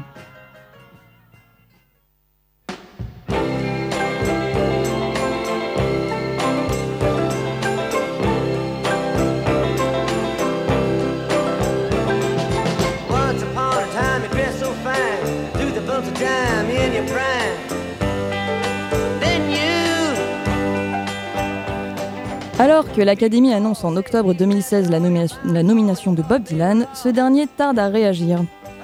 Quelques mois plus tard, en décembre, lors de la cérémonie officielle de remise des prix, il refuse d'être présent. Dylan acceptera finalement de recevoir la récompense à Stockholm lors d'une réception confidentielle, sans médias ni public, le 1er avril 2017. Certains journalistes et personnalités n'ont pas hésité à critiquer sa posture. Il était facile d'ironiser sur la date du 1er avril pour désigner son attitude comme une mauvaise blague. En effet, après avoir snobé la cérémonie officielle, Bob Dylan a attendu le dernier moment, soit cinq jours avant la date fatidique, pour envoyer son discours à l'Académie. Car, afin de recevoir la somme d'environ 800 000 euros attribuée avec chaque nomination, le primé doit composer un texte ou une chanson originale à remettre à l'Académie dans un délai de six mois. Bob Dylan a lui envoyé son discours in extremis à l'Académie Nobel. Dans ce discours, qui se présente sous la forme d'un enregistrement d'une trentaine de minutes, le chanteur donne notamment quelques explications sur son silence.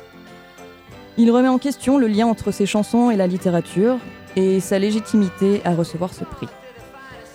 C'est le prix Nobel de la muflerie, écrit une journaliste suisse du quotidien Le Temps. L'attitude de Dylan lorsqu'il décide de snober l'Académie et la cérémonie peut nous rappeler qu'il est cet homme anticonformiste.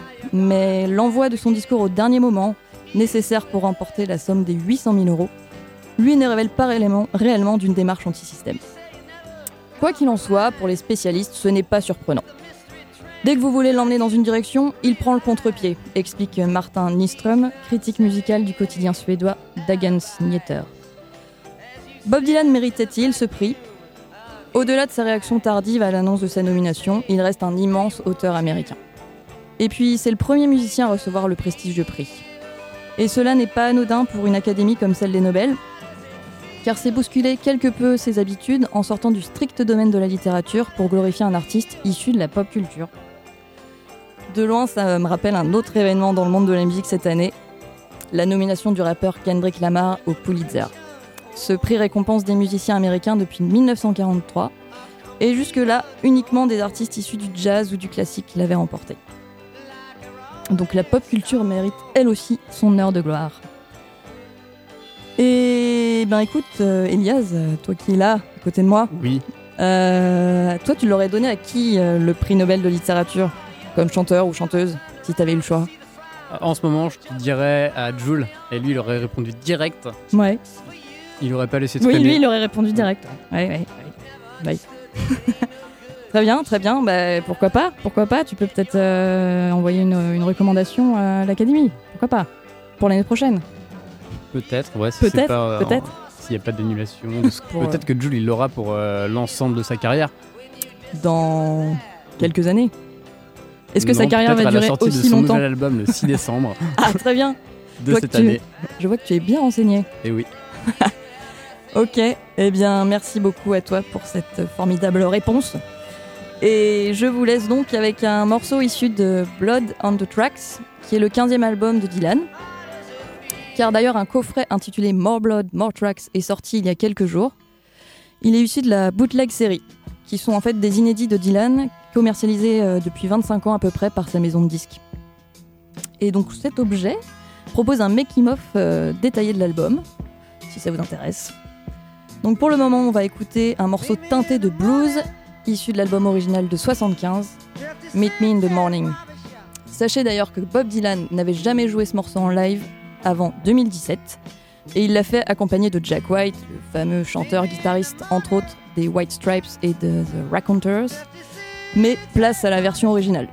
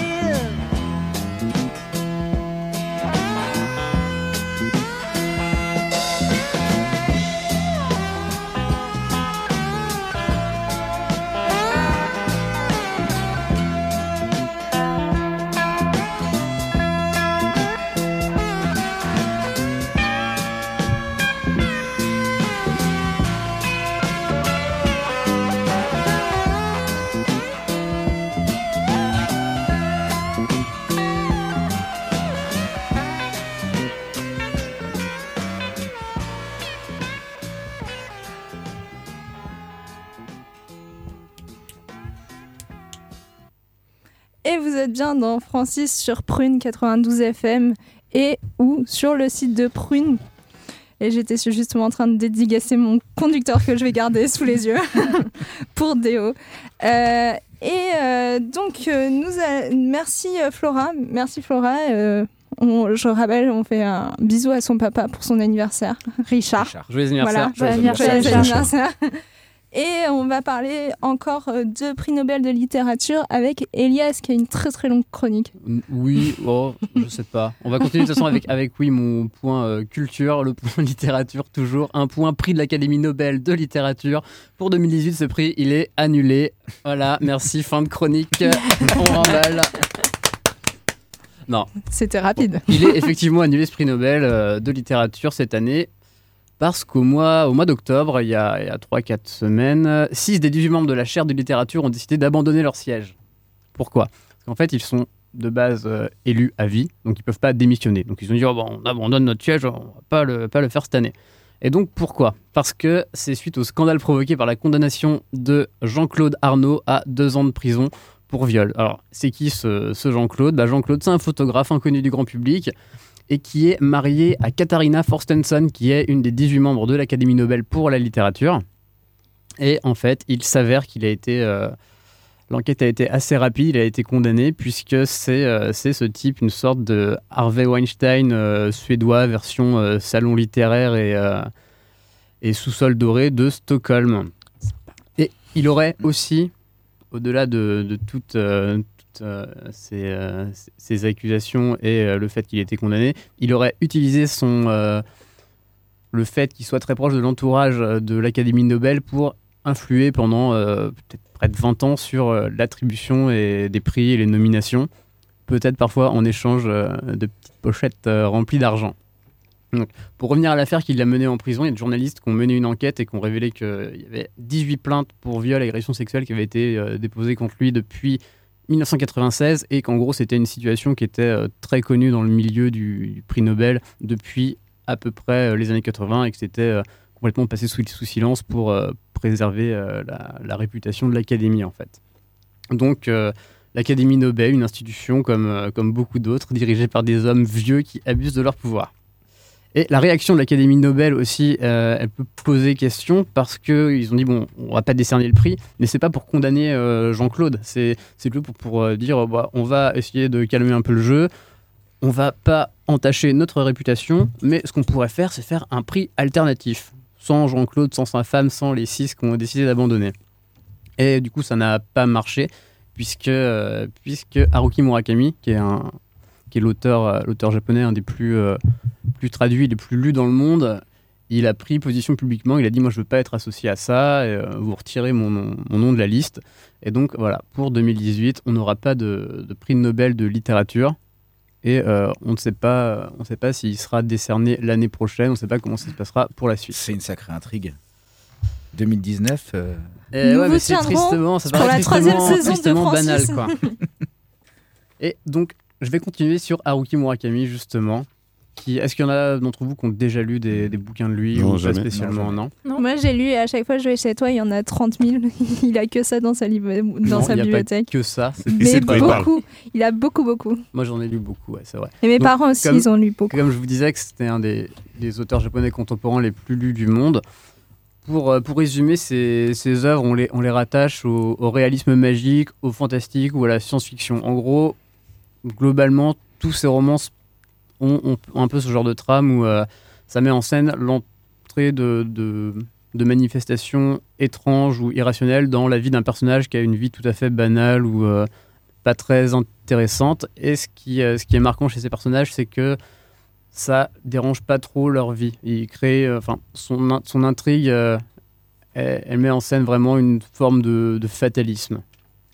Et donc moi j'ai découvert Murakami il y a 6-7 ans quand je me suis intéressé un peu à la littérature euh, fantastique et, et de genre, parce qu'avant je lisais plutôt vraiment tout ce qui euh, sortait chez euh, Gallimard et compagnie, la, littérature dite d'édition blanche. Et je me suis rendu compte que finalement ce que, ce que je préfère, c'est les livres qui mélangent habilement, comme chez Murakami, les, ce côté littérature dite blanche, un peu savante, entre guillemets, gros, gros, gros guillemets, et la littérature de genre, qui soit de la SF ou, du polar.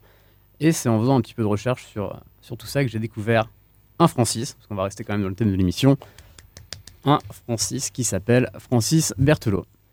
Et ce Francis, il a, un parcours assez atypique. On va encore rejoindre euh, euh, notre thématique d'avant sur, euh, la science, la recherche. Parce que ce, ce Francis Berthelot, de 1968 à 1989, il était chercheur en biologie moléculaire et il travaillait sur les ARN de transfert et ensuite sur les différenciations de la cellule nerveuse. Est-ce que je dois traduire ARN de transfert ou pas Ouais, je veux bien, que, je veux plaît, bien ce serait que tu- parles un petit peu de, Je de pense ce que que peut être ça une ARN de transfert ça peut rappeler des souvenirs à ceux qui euh, ont fait des études un peu de chimie, mais c'est vieux. Hein, de Et pour les autres, Ouais, déjà, euh, en... donc, euh, quand une cellule elle doit passer, elle, elle se multiplie, elle va multiplier son matériel génétique par deux. Donc, il faut que tout son ADN euh, de, sa, donc de la cellule A, pour qu'il y ait deux cellules, donc euh, la A, mais A, A1 et A2, il faut donc qu'elle multiplie son ADN. Pour multiplier son ADN, elle va passer par plusieurs étapes. Donc, elle va trans... son ADN va se transformer en ARN. Euh, donc, c'est un acide ribonucléique et pas désoxyribonucléique comme l'ADN. Et pour faire ça, elle va passer par un stade d'ARN M, donc messager. Et aussi, euh, il va y avoir euh, l'ARN de transfert qui va également servir à passer par. euh, à justement euh, transférer, euh, enfin multiplier l'ADN euh, dans la cellule. D'accord. Bah, du coup, Très Francis. Berthelot, il a bossé là-dessus pendant 20 ans, avant de finalement se dire, euh, bah, c'est pas vraiment ce que j'aime, c'est pas ce que j'ai envie de faire, je, je fais ça un peu contre mon gré. hein, euh, il a fait Polytechnique, mais un peu contre son gré. C'est ce qu'il c'est ce qu'il dit. Et Ce qui en fait, plein de gens, en fait. ensuite, ouais. Ensuite, en 1989 et, euh, et pendant les 18-19 années suivantes, il a été chercheur en théorie littéraire au Centre de recherche sur les arts et le langage. Et il a étudié euh, la construction des personnages de romans et la zone de frontière entre littérature blanche et littérature de l'imaginaire. Et c'est une zone qu'il baptise les zones de transfiction. Donc, en plus d'avoir été un chercheur qui, euh, a, qui on dit, qui a, qui a fait son, œuvre de, recherche, il est aussi romancier et il a écrit à partir des années 80 une, quinzaine de romans. Donc les premiers qui étaient orientés vers la science-fiction, qui deviennent rapidement des classiques de la science-fiction française. Donc moi je pense euh, à La Lune d'Orion et à Canaor. Et dans les années 90, son œuvre est plus ancrée dans une forme de réalisme avant de se tourner vers euh, ce qu'il appelle le merveilleux noir, le merveilleux sombre, qui est vraiment une, une, euh, une typologie de roman qu'il a, a essayé de, euh, de développer dans un cycle qui s'appelle Le rêve du démiurge, qui est euh, constitué de neuf romans. Et en fait, ça commence dans un cadre à peu près réaliste pour ensuite en rejeter euh, énormément de contraintes et introduire des distorsions de plus en plus singulières. Et donc, au fil des neuf romans, le surnaturel de- devient ce qui prend le plus le, le pouvoir dans les, dans les règles qui régissent le, le monde de ces, de ces romans. J'ai une question. Oui. J'ai pas trop compris. Est-ce qu'il a écrit C'est lui qui a écrit Le Il a rêve éc- du dimanche? Il a écrit le rêve, alors, le rêve du démiurge, c'est euh, une, euh, une, une collection, on appelle ça un cycle en fait dans la, dans la science-fiction ou dans la fantasy. C'est plusieurs romans qui se suivent et il en est dans le cycle Le rêve du démiurge, c'est neuf romans qui ont été écrits sur 25 années. Les deux Francis Berthelot Ouais, de Francis Berthelot, Ok, ouais, ça c'est c'est lui qui les. C'est une, espèce de suite entre euh, les neuf romans.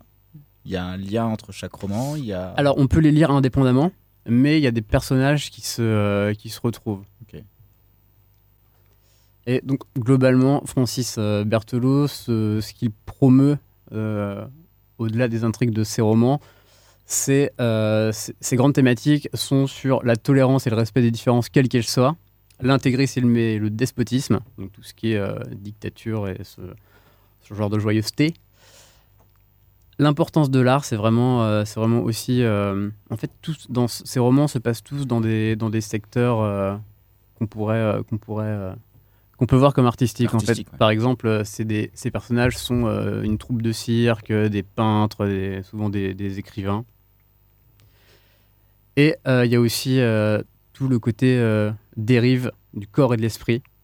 Donc, euh, chez ces personnages, ça se manifeste beaucoup par euh, des pouvoirs prodigieux, des, maladies, des pouvoirs qui, qui deviennent en fait le, le yin et le yang, tu vois.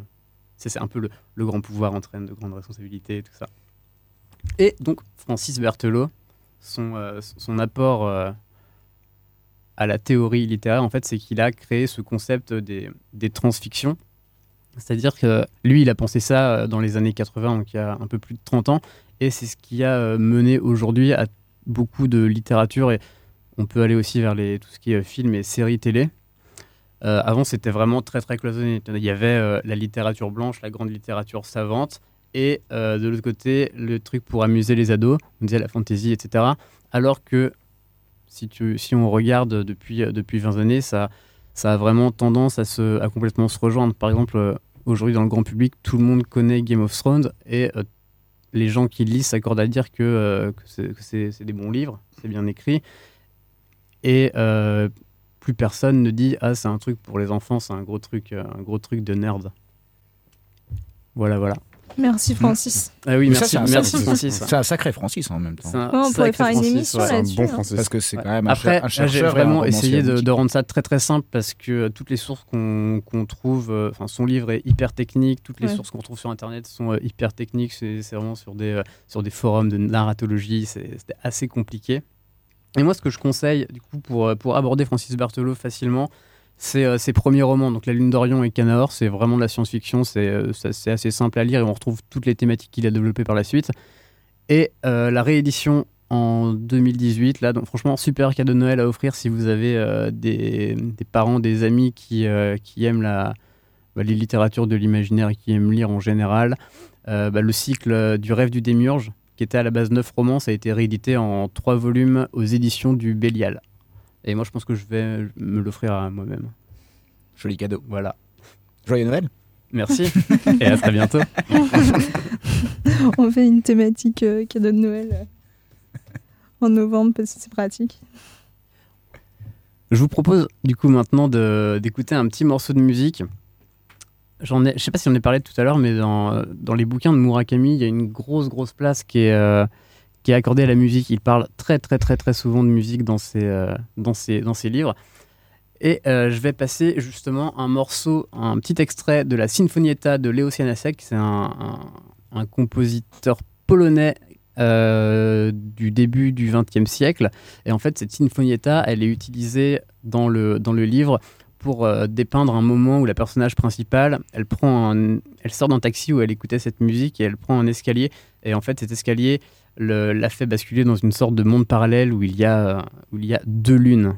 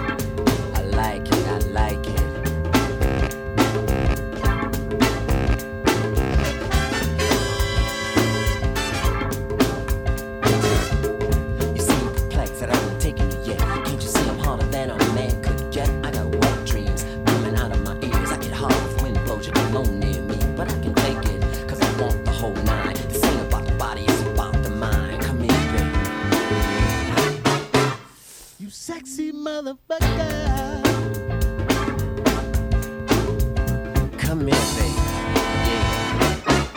Mm. You sexy motherfucker.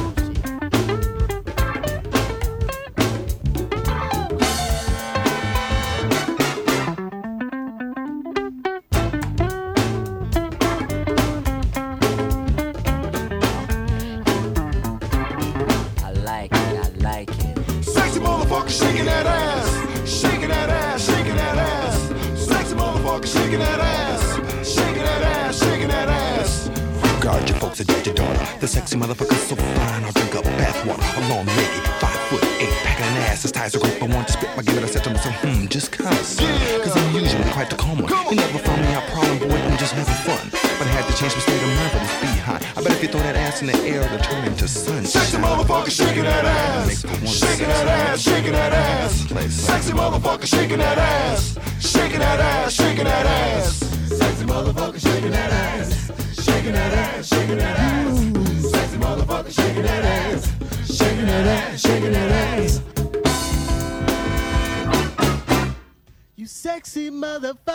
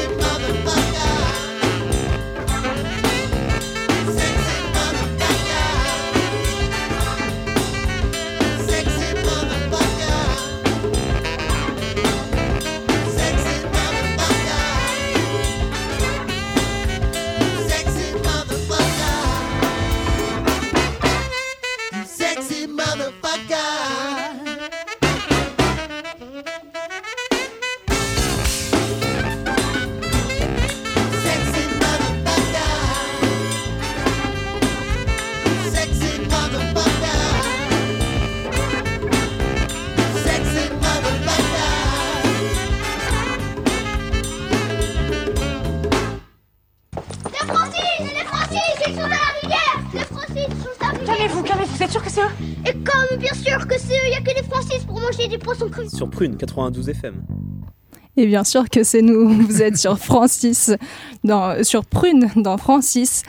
Et euh, Eric nous dit que c'est la pause musicale la plus cool de toute l'histoire des pauses musicales de Francis. Bravo, Elias Bien joué Bon, c'est toi qui as fait toutes les autres pauses, mais bon... Ah, on faire des pauses, hein. il y a du monde, hein, ça.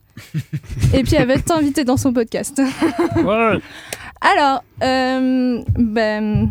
On va passer à la suite. On parle du prix Nobel et on a parlé de prix Nobel de littérature, prix Nobel scientifique, enfin surtout de chimie. Et nous allons passer à euh, Déo qui va nous parler du prix Nobel d'économie. Eh oui, du fameux prix Nobel d'économie, en plus de la paix, de la chimie, de la littérature ou de la médecine. Euh, on parle souvent du prix Nobel d'économie, mais en fait, il s'appelle pas vraiment comme ça. Euh, on l'appelle plutôt euh, prix de la Banque centrale de Suède en mémoire des sciences. euh, la- pardon, le prix de la Banque centrale de Suède en mémoire d'Alfred Nobel en sciences économiques. Il fut créé en 1968 par le gouverneur de cette institution, soit 67 ans après les vrais prix Nobel. En fait, Alfred Nobel n'a jamais euh, inscrit ce prix dans son testament qu'il avait fait. C'est pour certains en fait une sorte d'arnaque parce que il n'a jamais désiré ce truc-là. Mais, mais par contre, ce prix est toujours remis en fait au lauréat en même temps que les autres, c'est-à-dire le 10 décembre, comme on l'a dit dans le quiz tout à l'heure, que j'ai gagné. Dédicace ici Et même. dédicacé ici même. On vous prendra une photo. Voilà. Et les vainqueurs, en fait, gagnent le même montant que les autres, qui est de 800 000 880 000 euros. On redit correctement 880 000 euros? Bien joué. Je Je regarde un point, Nicolas. quand même.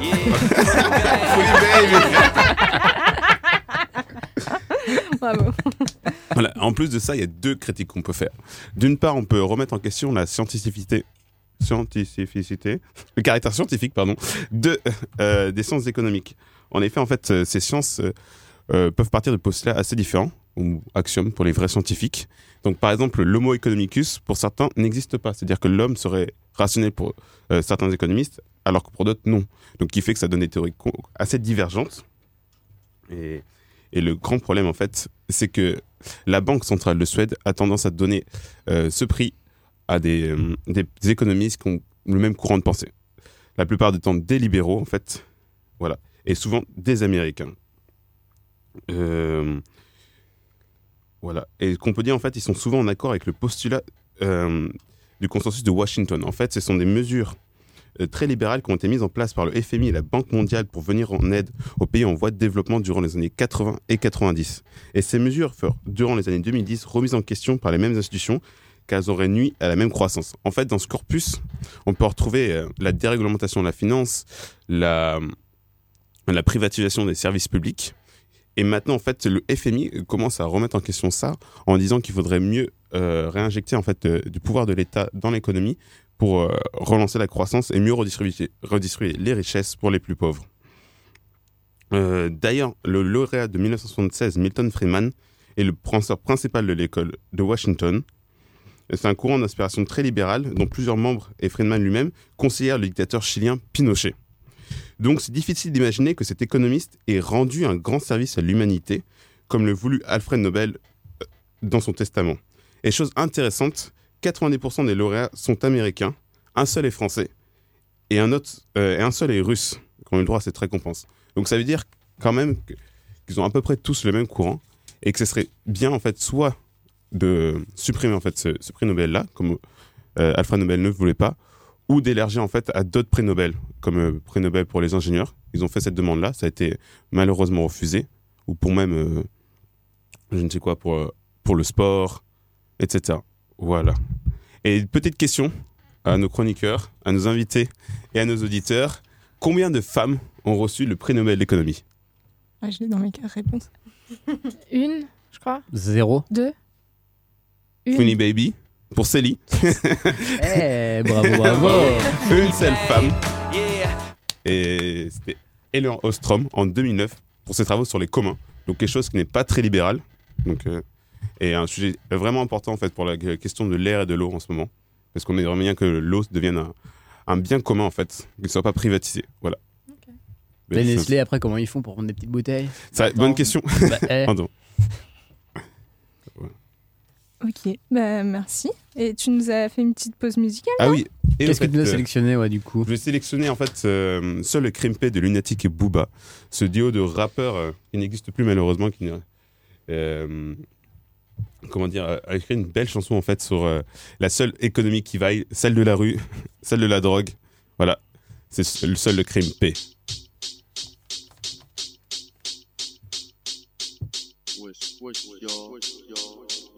Écoute, fils. Voici le métis, café crème, l'MC, cappuccino, criminel au MIC. Si t'es pas de chez nous, c'est nique le taf, le bis, fait briller les cheese. Les pauvres claquent, mon style craque, reflète une zac. Dans mon quartier, les frères ont le même emploi. Seul le grippé, la nuit, il se déploie. Mais qu'est-ce que tu croyais? Qu'on allait rester là, se laisser noyer. Voyons, ici chacun avance selon ses moyens. Une grosse capuce recouvre ma tête grillée. Pour deux ou trois billets, le chrome je fais briller. Le lunatique fils tire les T'as pas besoin de dessin, pas besoin d'une putain d'esquisse. Frappeuse, les mets à poil comme on garde à vue. Enlève tes lacets, tes chaussures, ton jean, ton, ton bracelet. Le bis fait tomber les liasses, quelle que soit la saison. Souvent la prison, au bout du tunnel, mais le réseau s'élargit de jour en jour de nouveaux venus. ALIB de OBH, t'aurais prévenu. Le crime paie. Seul le crime paie, aucun remords pour mes péchés. Tu me connais, je suis assez bestial pour de la monnaie. Les manque manier la scie pour des billets. Si t'entendais, seul le crime, seul le crime aucun remords pour mes péchés. Tu me connais, je suis assez bestial pour de la monnaie. Les manque manier la scie pour des billets. Si t'entendais, seul le crime, Seul le crime si t'as pas de vice, repose en paix. Je suis hors la loi, devant elle, je veux pas ramper. Je m'introduis la nuit quand les gens sont endormis. Le code de la rue est rude, pas besoin de permis. Parle plus d'école, je sais que les refrains déconnent. Préfère fumer de l'herbe et emmerder la BRB. Braquer un petit con avec un 3, 5, 7 python. Puisqu'on est jeune, profitons, puis ton gain devient une poule, un vice roulant. Et yo yo yo, dis-moi, fils, paraît que tu roules en merco. Les narcotiques payent gros, on casse flow. B2OPA6, un fat flow. J'ai déterré la hache, Enterrer la colombe.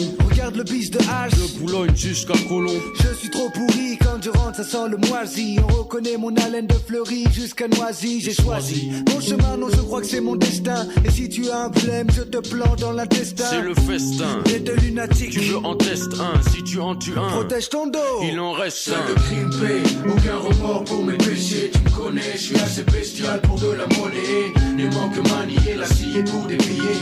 Si t'entendais, seul le crime, seul le crime aucun remords pour je suis assez spécial pour de la monnaie. Les manque manier la scie pour des billets. Si t'entendais, seul le crime, si t'es pas chez nous, t'as rien appris. Les vrais refrains savent bien comment l'argent se fait. Décider à miser tout. dans le pisé. Passer au-dessus des lois et ça sans visa. Vise la dégaine de ceux qui ont traîné leur semelle Plus d'une fois sur le bitume. Tout comme le veut la coutume de ceux qui n'ont rien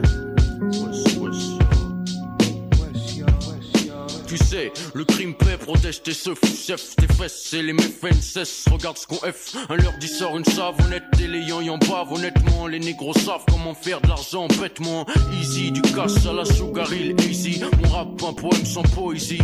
Et puis quoi, ça fait quoi? Dis-moi toi qui sais tout. Si tu kiffes pas Renoir, t'écoutes pas et puis c'est tout. Seul le crime paie dans les villes du 9 c'est tout. Face à face que des regards froids, y a pas de yeux doux.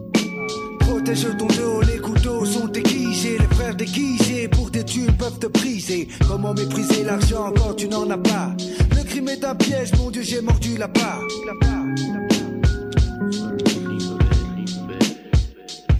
Seul le crime paie, aucun remords pour mes péchés. Tu me connais, je suis assez bestial pour de la monnaie. Les manque manier la scie pour des billets. Si t'entendais, seul le crime, seul le crime paie, aucun remords pour mes péchés. Tu me connais, je suis assez bestial pour de la monnaie. Les manque manier la scie pour des billets. Si t'entendais, seul le crime, seul Et vous êtes bien dans Francis. Je dis toujours la même chose. Comme ça, il n'y a pas de... On est toujours bien dans Francis. tu sais. Ouais, on est toujours dans Francis. Et on- en Francis, on parle de Francis. Francis en, Long. en large et en travers. On dirait une petite école. euh. Bah oui. On est trop studieux. Et vous, vous ratez l'image parce que je, je fais comme un chef d'orchestre. Faudrait que j'ai un petit, euh, un petit bâton. Mais ça viendra, ça viendra. Studio A, vidéo, tout ça. on- Ça bosse, ça bosse. En direct sur YouTube. Alors, Alors, on a parlé euh, du coup euh, des, euh, des prix Nobel. Et euh, bah, on a évoqué donc euh, plusieurs prix Nobel, donc euh, Frances Arnold, euh, Bob Dylan. euh, non, toi, non, on n'a pas pré- présenté de, de gens particulièrement. Moi, j'ai évoqué un non prix Nobel, Ouais. du coup. Ouais. Je parlais de la seule femme prix Nobel d'économie. Ah oui, mais t'as dit comment elle s'appelait? Ouais. Et Eleanor Ostrom. Et, Une américaine encore une fois. En fait, moi, euh, j'ai un, petit euh, questionnement par rapport à ça, euh, par rapport au prix Nobel. C'est tout le phénomène de figure. Et je sais pas si vous voyez ce que je veux dire par figure. Non. Donc, je vais vous dire. c'est c'est la mise en avant d'une personne qui est vue un peu comme exceptionnelle et qui va faire l'objet de, de, de on va on va l'observer enfin on va Le mettre en valeur ouais de mise en valeur euh, particulière par rapport aux autres gens en fait. Que par exemple euh, la figure de Marie Curie c'est quelque chose d'important. Dès qu'on parle de une scientifique euh, femme euh, tout le monde va dire Marie Curie. Et, euh, et donc euh, j'ai un petit problème avec euh, ce phénomène de figure. Donc euh, déjà parce que je trouve que euh, c'est faux en fait de mettre en avant qu'une personne ça, ça reflète pas beaucoup la réalité. euh, ou rarement la réalité. Et euh, euh, peut-être qu'on en reparlera peut-être plus tard de, de, la, par rapport à la réalité. Et aussi, en fait, en, en, en sciences, par exemple, je parle de sciences que je m'y connais plus en sciences qu'en économie et, en littérature, tout ça. Donc, euh, en sciences, par exemple, il y a euh, le phénomène où une personne va acquérir du, du succès euh, avec ses publications. Et euh, plus tu vas avoir de succès, plus tu vas avoir le droit d'avoir des, des trucs financés et pouvoir faire de choses. Euh, par exemple, euh, Frances Arnold, on a dit tout à l'heure qu'elle faisait partie de plein d'académies, donc l'Académie des sciences, de... euh, Qu'est-ce qu'on avait dit tout à l'heure euh, je pense que physique et chimie Ouais. ou ingénierie. Enfin, je sais pas ce qu'il y a comme académie. hein. Ouais, mais en tout cas, elle a eu plein de trucs, plein de prix, elle a publié pas mal de trucs et elle reçoit le prix Nobel de, de chimie du coup et c'est encore quelque chose et que- c'est quelque chose qui va lui, a- lui, a- lui donner beaucoup de, beaucoup de prestige et en fait, ça va lui permettre de pouvoir faire à peu près ce qu'elle veut au niveau des recherches et retrouver les, euh, trouver les financements, tout ça. Et moi, j'ai l'impression que ça écrase vachement les petits chercheurs qui font, enfin les petits chercheurs, euh, les, Les petits chercheurs euh, les chercheurs qui sont pas reconnus ou qui ont publié mais qui ont pas forcément été beaucoup cités. Et euh, et du coup, euh, ça me questionne un peu ce, ce phénomène de figure parce que j'ai l'impression que ça, ça, en fait, ça catalyse vachement l'attention sur une personne alors qu'en vrai, bah, c'est pas, c'est pas une réalité quoi. Je suis d'accord avec euh, ce que tu dis, mais d'un autre côté, pour moi, ça permet aussi euh, d'humaniser d'une certaine façon la science et de montrer que c'est des vraies personnes qui sont dans leur laboratoire et qui font des choses.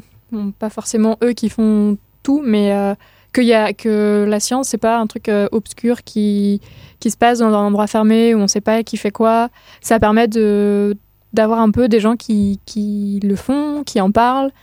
Et, euh, et c'est intéressant. euh, pour moi, c'est aussi important qu'il y ait des, qu'il y ait des, des gens justement qui, qui soient là pour, pour faire sortir un peu la science des laboratoires, pour en parler et pour, pour un peu, euh, entre guillemets, humaniser euh, la science.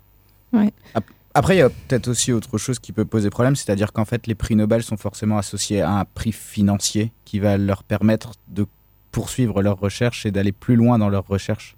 Et ce qui fait que ceux qui vont pas être reconnus par ce prix n'auront pas les mêmes financements et ne pourront pas eux-mêmes aller plus loin dans leurs recherches. Et est-ce que c'est pas quelque part pour chaque chercheur une course vers la reconnaissance pour justement avoir plus de financement Oui, c'est sûr. Mais, Ah, mais après, c'est sûr. euh, bon, une grosse partie des prix Nobel sont donnés à des personnes qui sont plutôt en fin de carrière qu'en début de carrière. Euh, même si leur financement va arriver à leur laboratoire derri- juste derrière, euh, eux, ils, vont, ils sont plutôt sur, euh, sur la, la fin.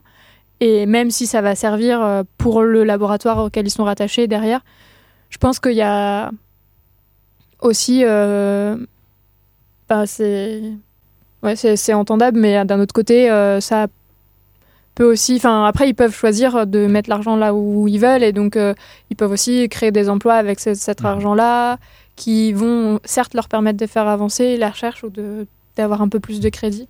Et ça, c'est le problème que soulève Roman. Mais d'un autre côté, ça peut avoir des répercussions positives.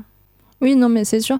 Mais après, moi, je critique aussi le, phénomène de figure, pas que dans la recherche, parce que euh, du coup, on, on a évoqué ce thème-là, en fait, qui est qui va nous prendre qui nous prendrait des heures et on n'a pas des heures devant nous.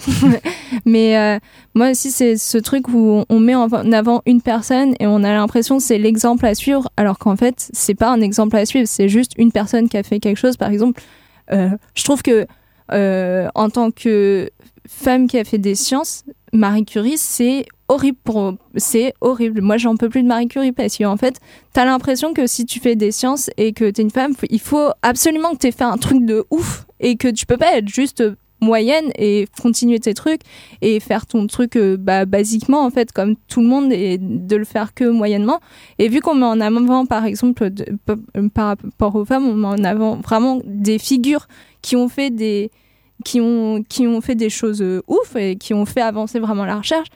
En vrai il y a plein de fois dans la recherche où tu fais pas vraiment avancer la recherche tu cherches en fait.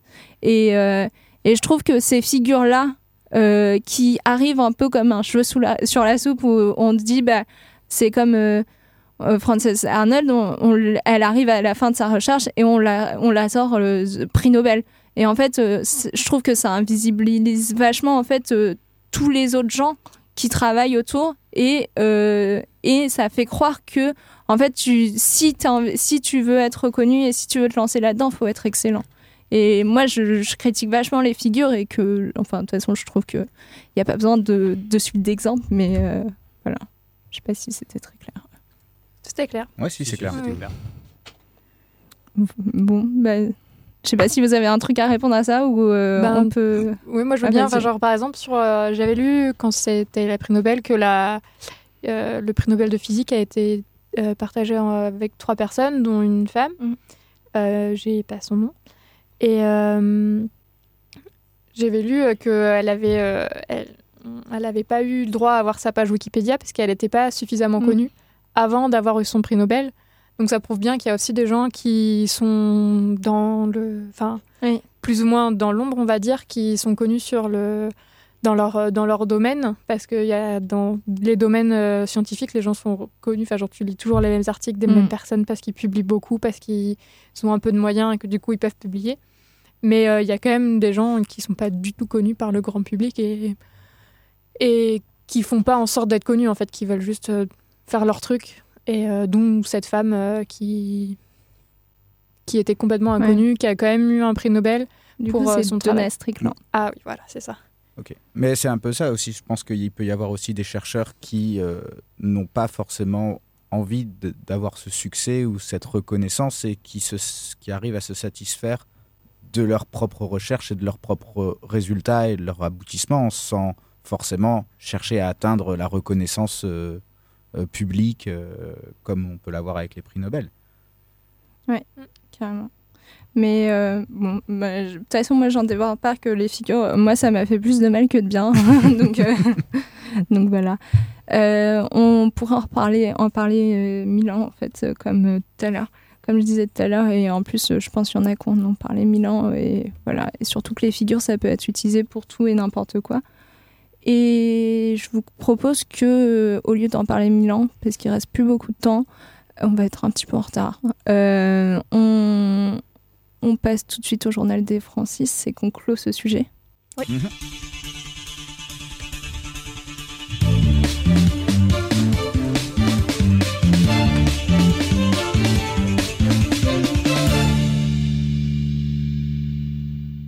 Dans le Tarn-et-Garonne, il fabrique une guitare pour Francis Cabrel.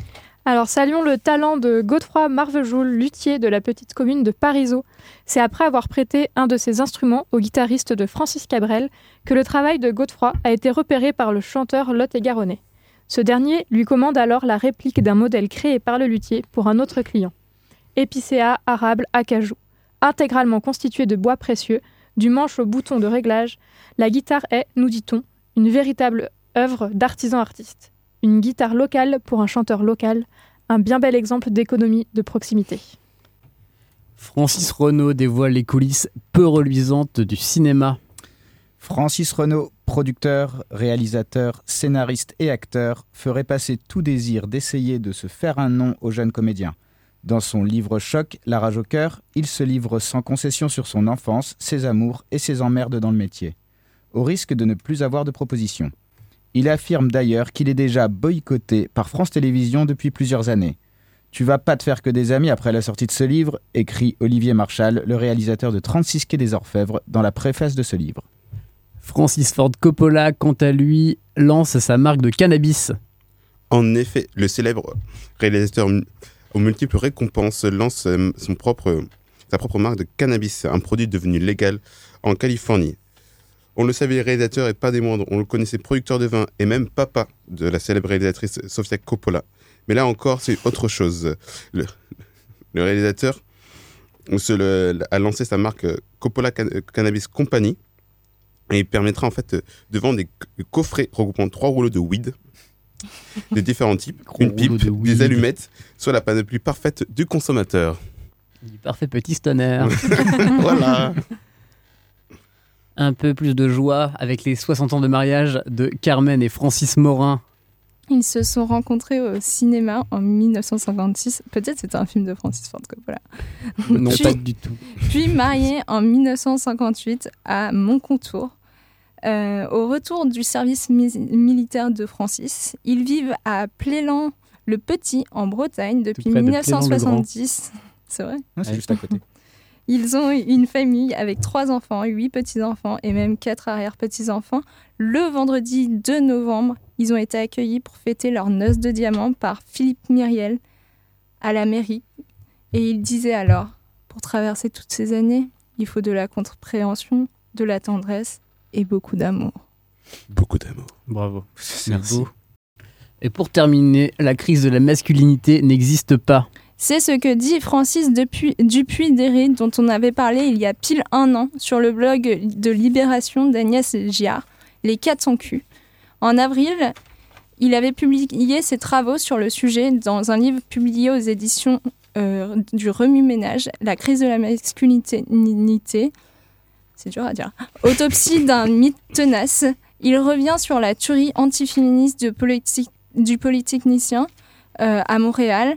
Euh, le 6 décembre 1989 et remet en cause la victimisation des hommes qui implique les phrases comme les femmes s'émancipent et beaucoup d'hommes se sentent menacés ou l'expression même euh, même de crise de la masculinité. C'est une propagande, dit-il, qui permet de justifier la violence sexiste et de pointer le soi-disant mauvais comportement des féministes qui ont fait basculer le rapport de force.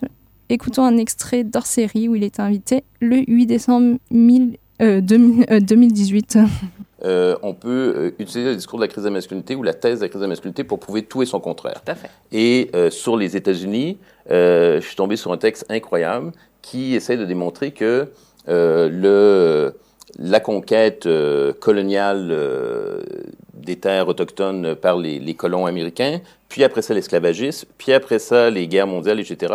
Tout ça, c'est toujours lié à une crise de la masculinité chez les hommes euh, euro-américains blancs, donc, qui ont toujours peur de la castration et qui, qui font tout ça parce que, apparemment, quand on a peur d'être castré, Mm. on détruit des civilisations, on met les gens en esclavage, on les lynche et puis on lance des guerres mon- mondiales. J'imagine que ça aide beaucoup à se sentir euh, un vrai homme, si on survit évidemment. Dans, dans le discours de la crise de la masculinité, il y a des, il y a des fausses bonnes solutions. Ouais. Et les fausses bonnes solutions sont toujours les mêmes. C'est un homme, c'est un homme, une femme, c'est une femme. C'est pas la même Ouais, chose. ouais. Il faut revenir à- aux vrais hommes. Francis Francis Francis Francis Merde. Bah du coup vous êtes sur Prune 92 FM. Vous êtes bien dans Francis, l'émission qui explore le monde sous l'angle des Francis, mais ça va être déjà l'heure de se quitter. Et on est même un petit peu en retard. Et avant tout ça, je voudrais dire au revoir à tout le monde. Et euh, si vous voulez dire un petit mot, euh, voilà, recommander quelque chose euh, très rapidement, ce serait cool. Voilà. Donc, euh, bah, si tu veux Bah. commencer. Moi, c'était la première fois que j'étais là. ça me fait super plaisir et je suis super contente d'avoir pu participer à Francis. Donc, euh, merci beaucoup. Merci à toi. Merci. Moi, je voulais aussi euh, vous remercier de m'avoir invité. J'ai passé un super moment. Et un super quiz. Un super quiz. J'aurais peut-être droit à une petite dédicace aussi quand même. Soyons gentils. Bah, par Déo, parce que Par t'as Déo. gagné le. Ok. Donne-moi ton papier. Merci. Et euh, petite dédicace à mon père qui s'appelle Francis. Salut Francis. Faut qu'on en parle d'ailleurs de ça. Euh, pour moi, euh, c'est ma première émission. J'ai bien aimé, c'est cool. Euh, on se voit dans un mois alors. Ok, à dans un mois. Ah, dans un mois. Et bah, pour moi, c'est bah, la routine. Hein.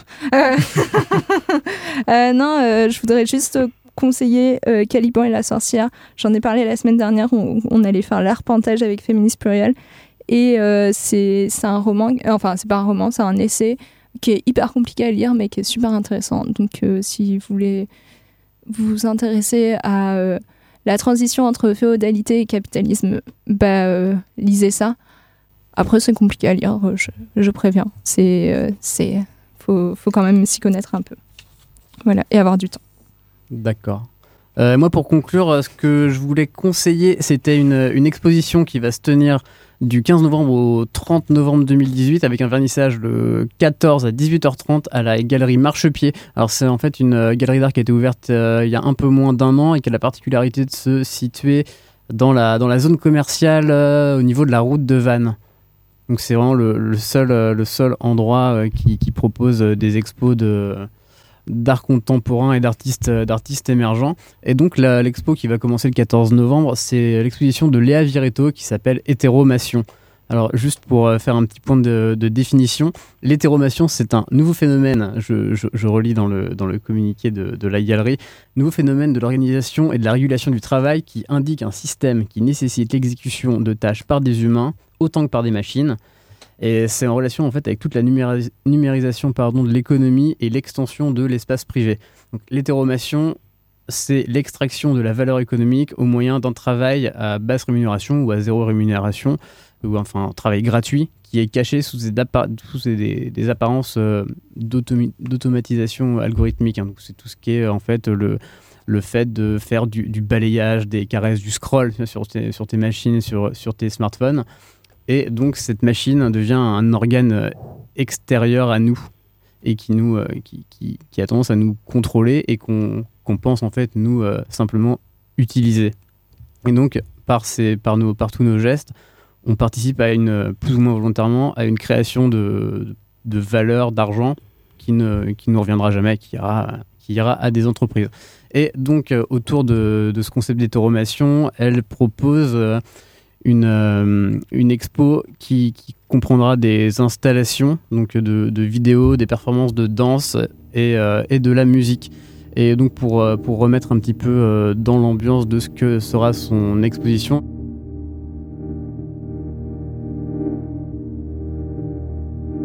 Digital curation set up human filters able to order contents to target the quality of the results. The social network is developing and impacting more and more the natural referencing of our research.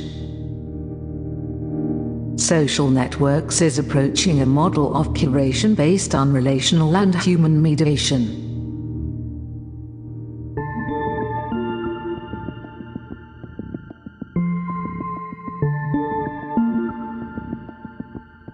We are immediacy.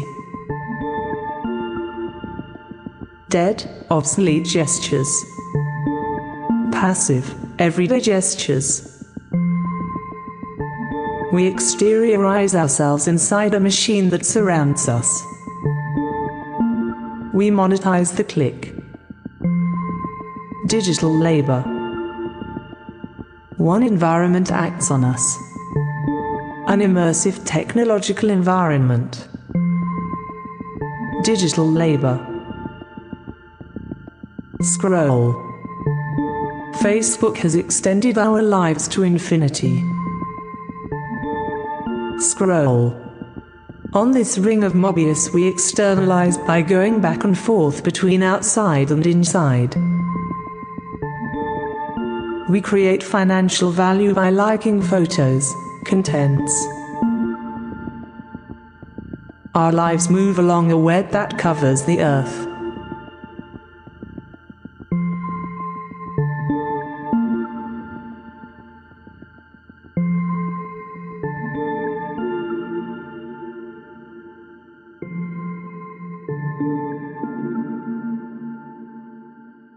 Et donc c'était la recommandation d'Elias.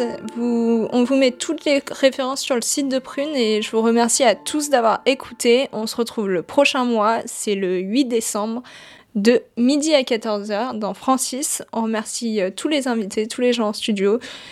Restez à l'écoute de Prune car pour terminer en beauté, Elias nous a sélectionné un super morceau. Et du coup, le mot de la fin, ACAB. Et je laisse parler Elias. Oui, nous allons découvrir sur Prune un morceau qui est sorti cet été, qui a été publié par le collectif Col Bleu.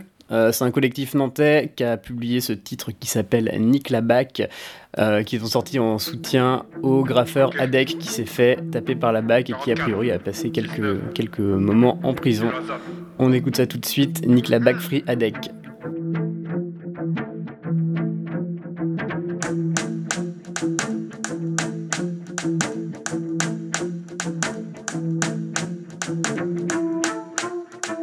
Le poing en l'air, ça dit ah bah.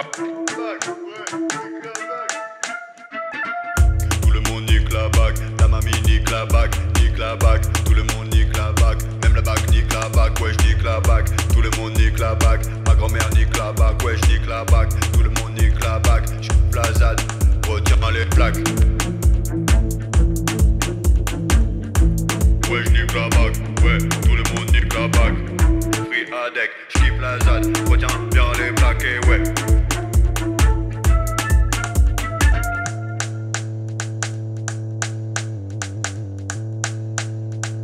Adex sur la plaquette.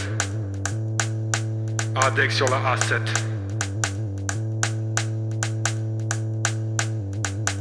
Tout le monde nique la bague, ta mamie nique la bague, nique la bague, tout le monde nique la bague, même la bague nique la bague, ouais je nique la On met le caouet. On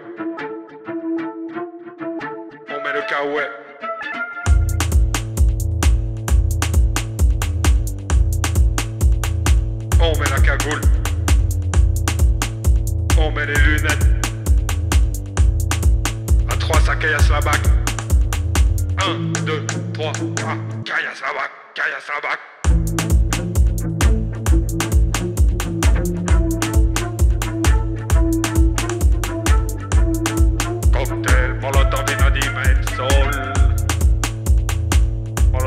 Soul.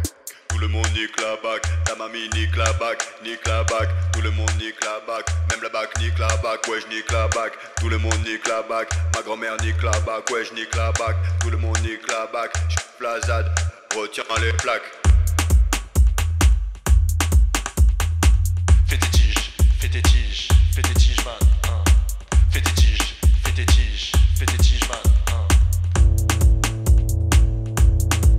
Fille de la procureure, dans l'attente de secondes. Fille de la procureure, dans l'attente de secondes. Du sale, mon pote. Libérez-le. Libérez-les.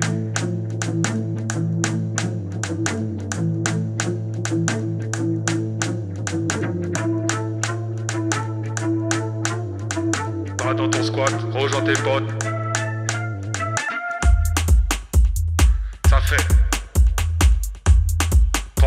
Vas-y un pétard.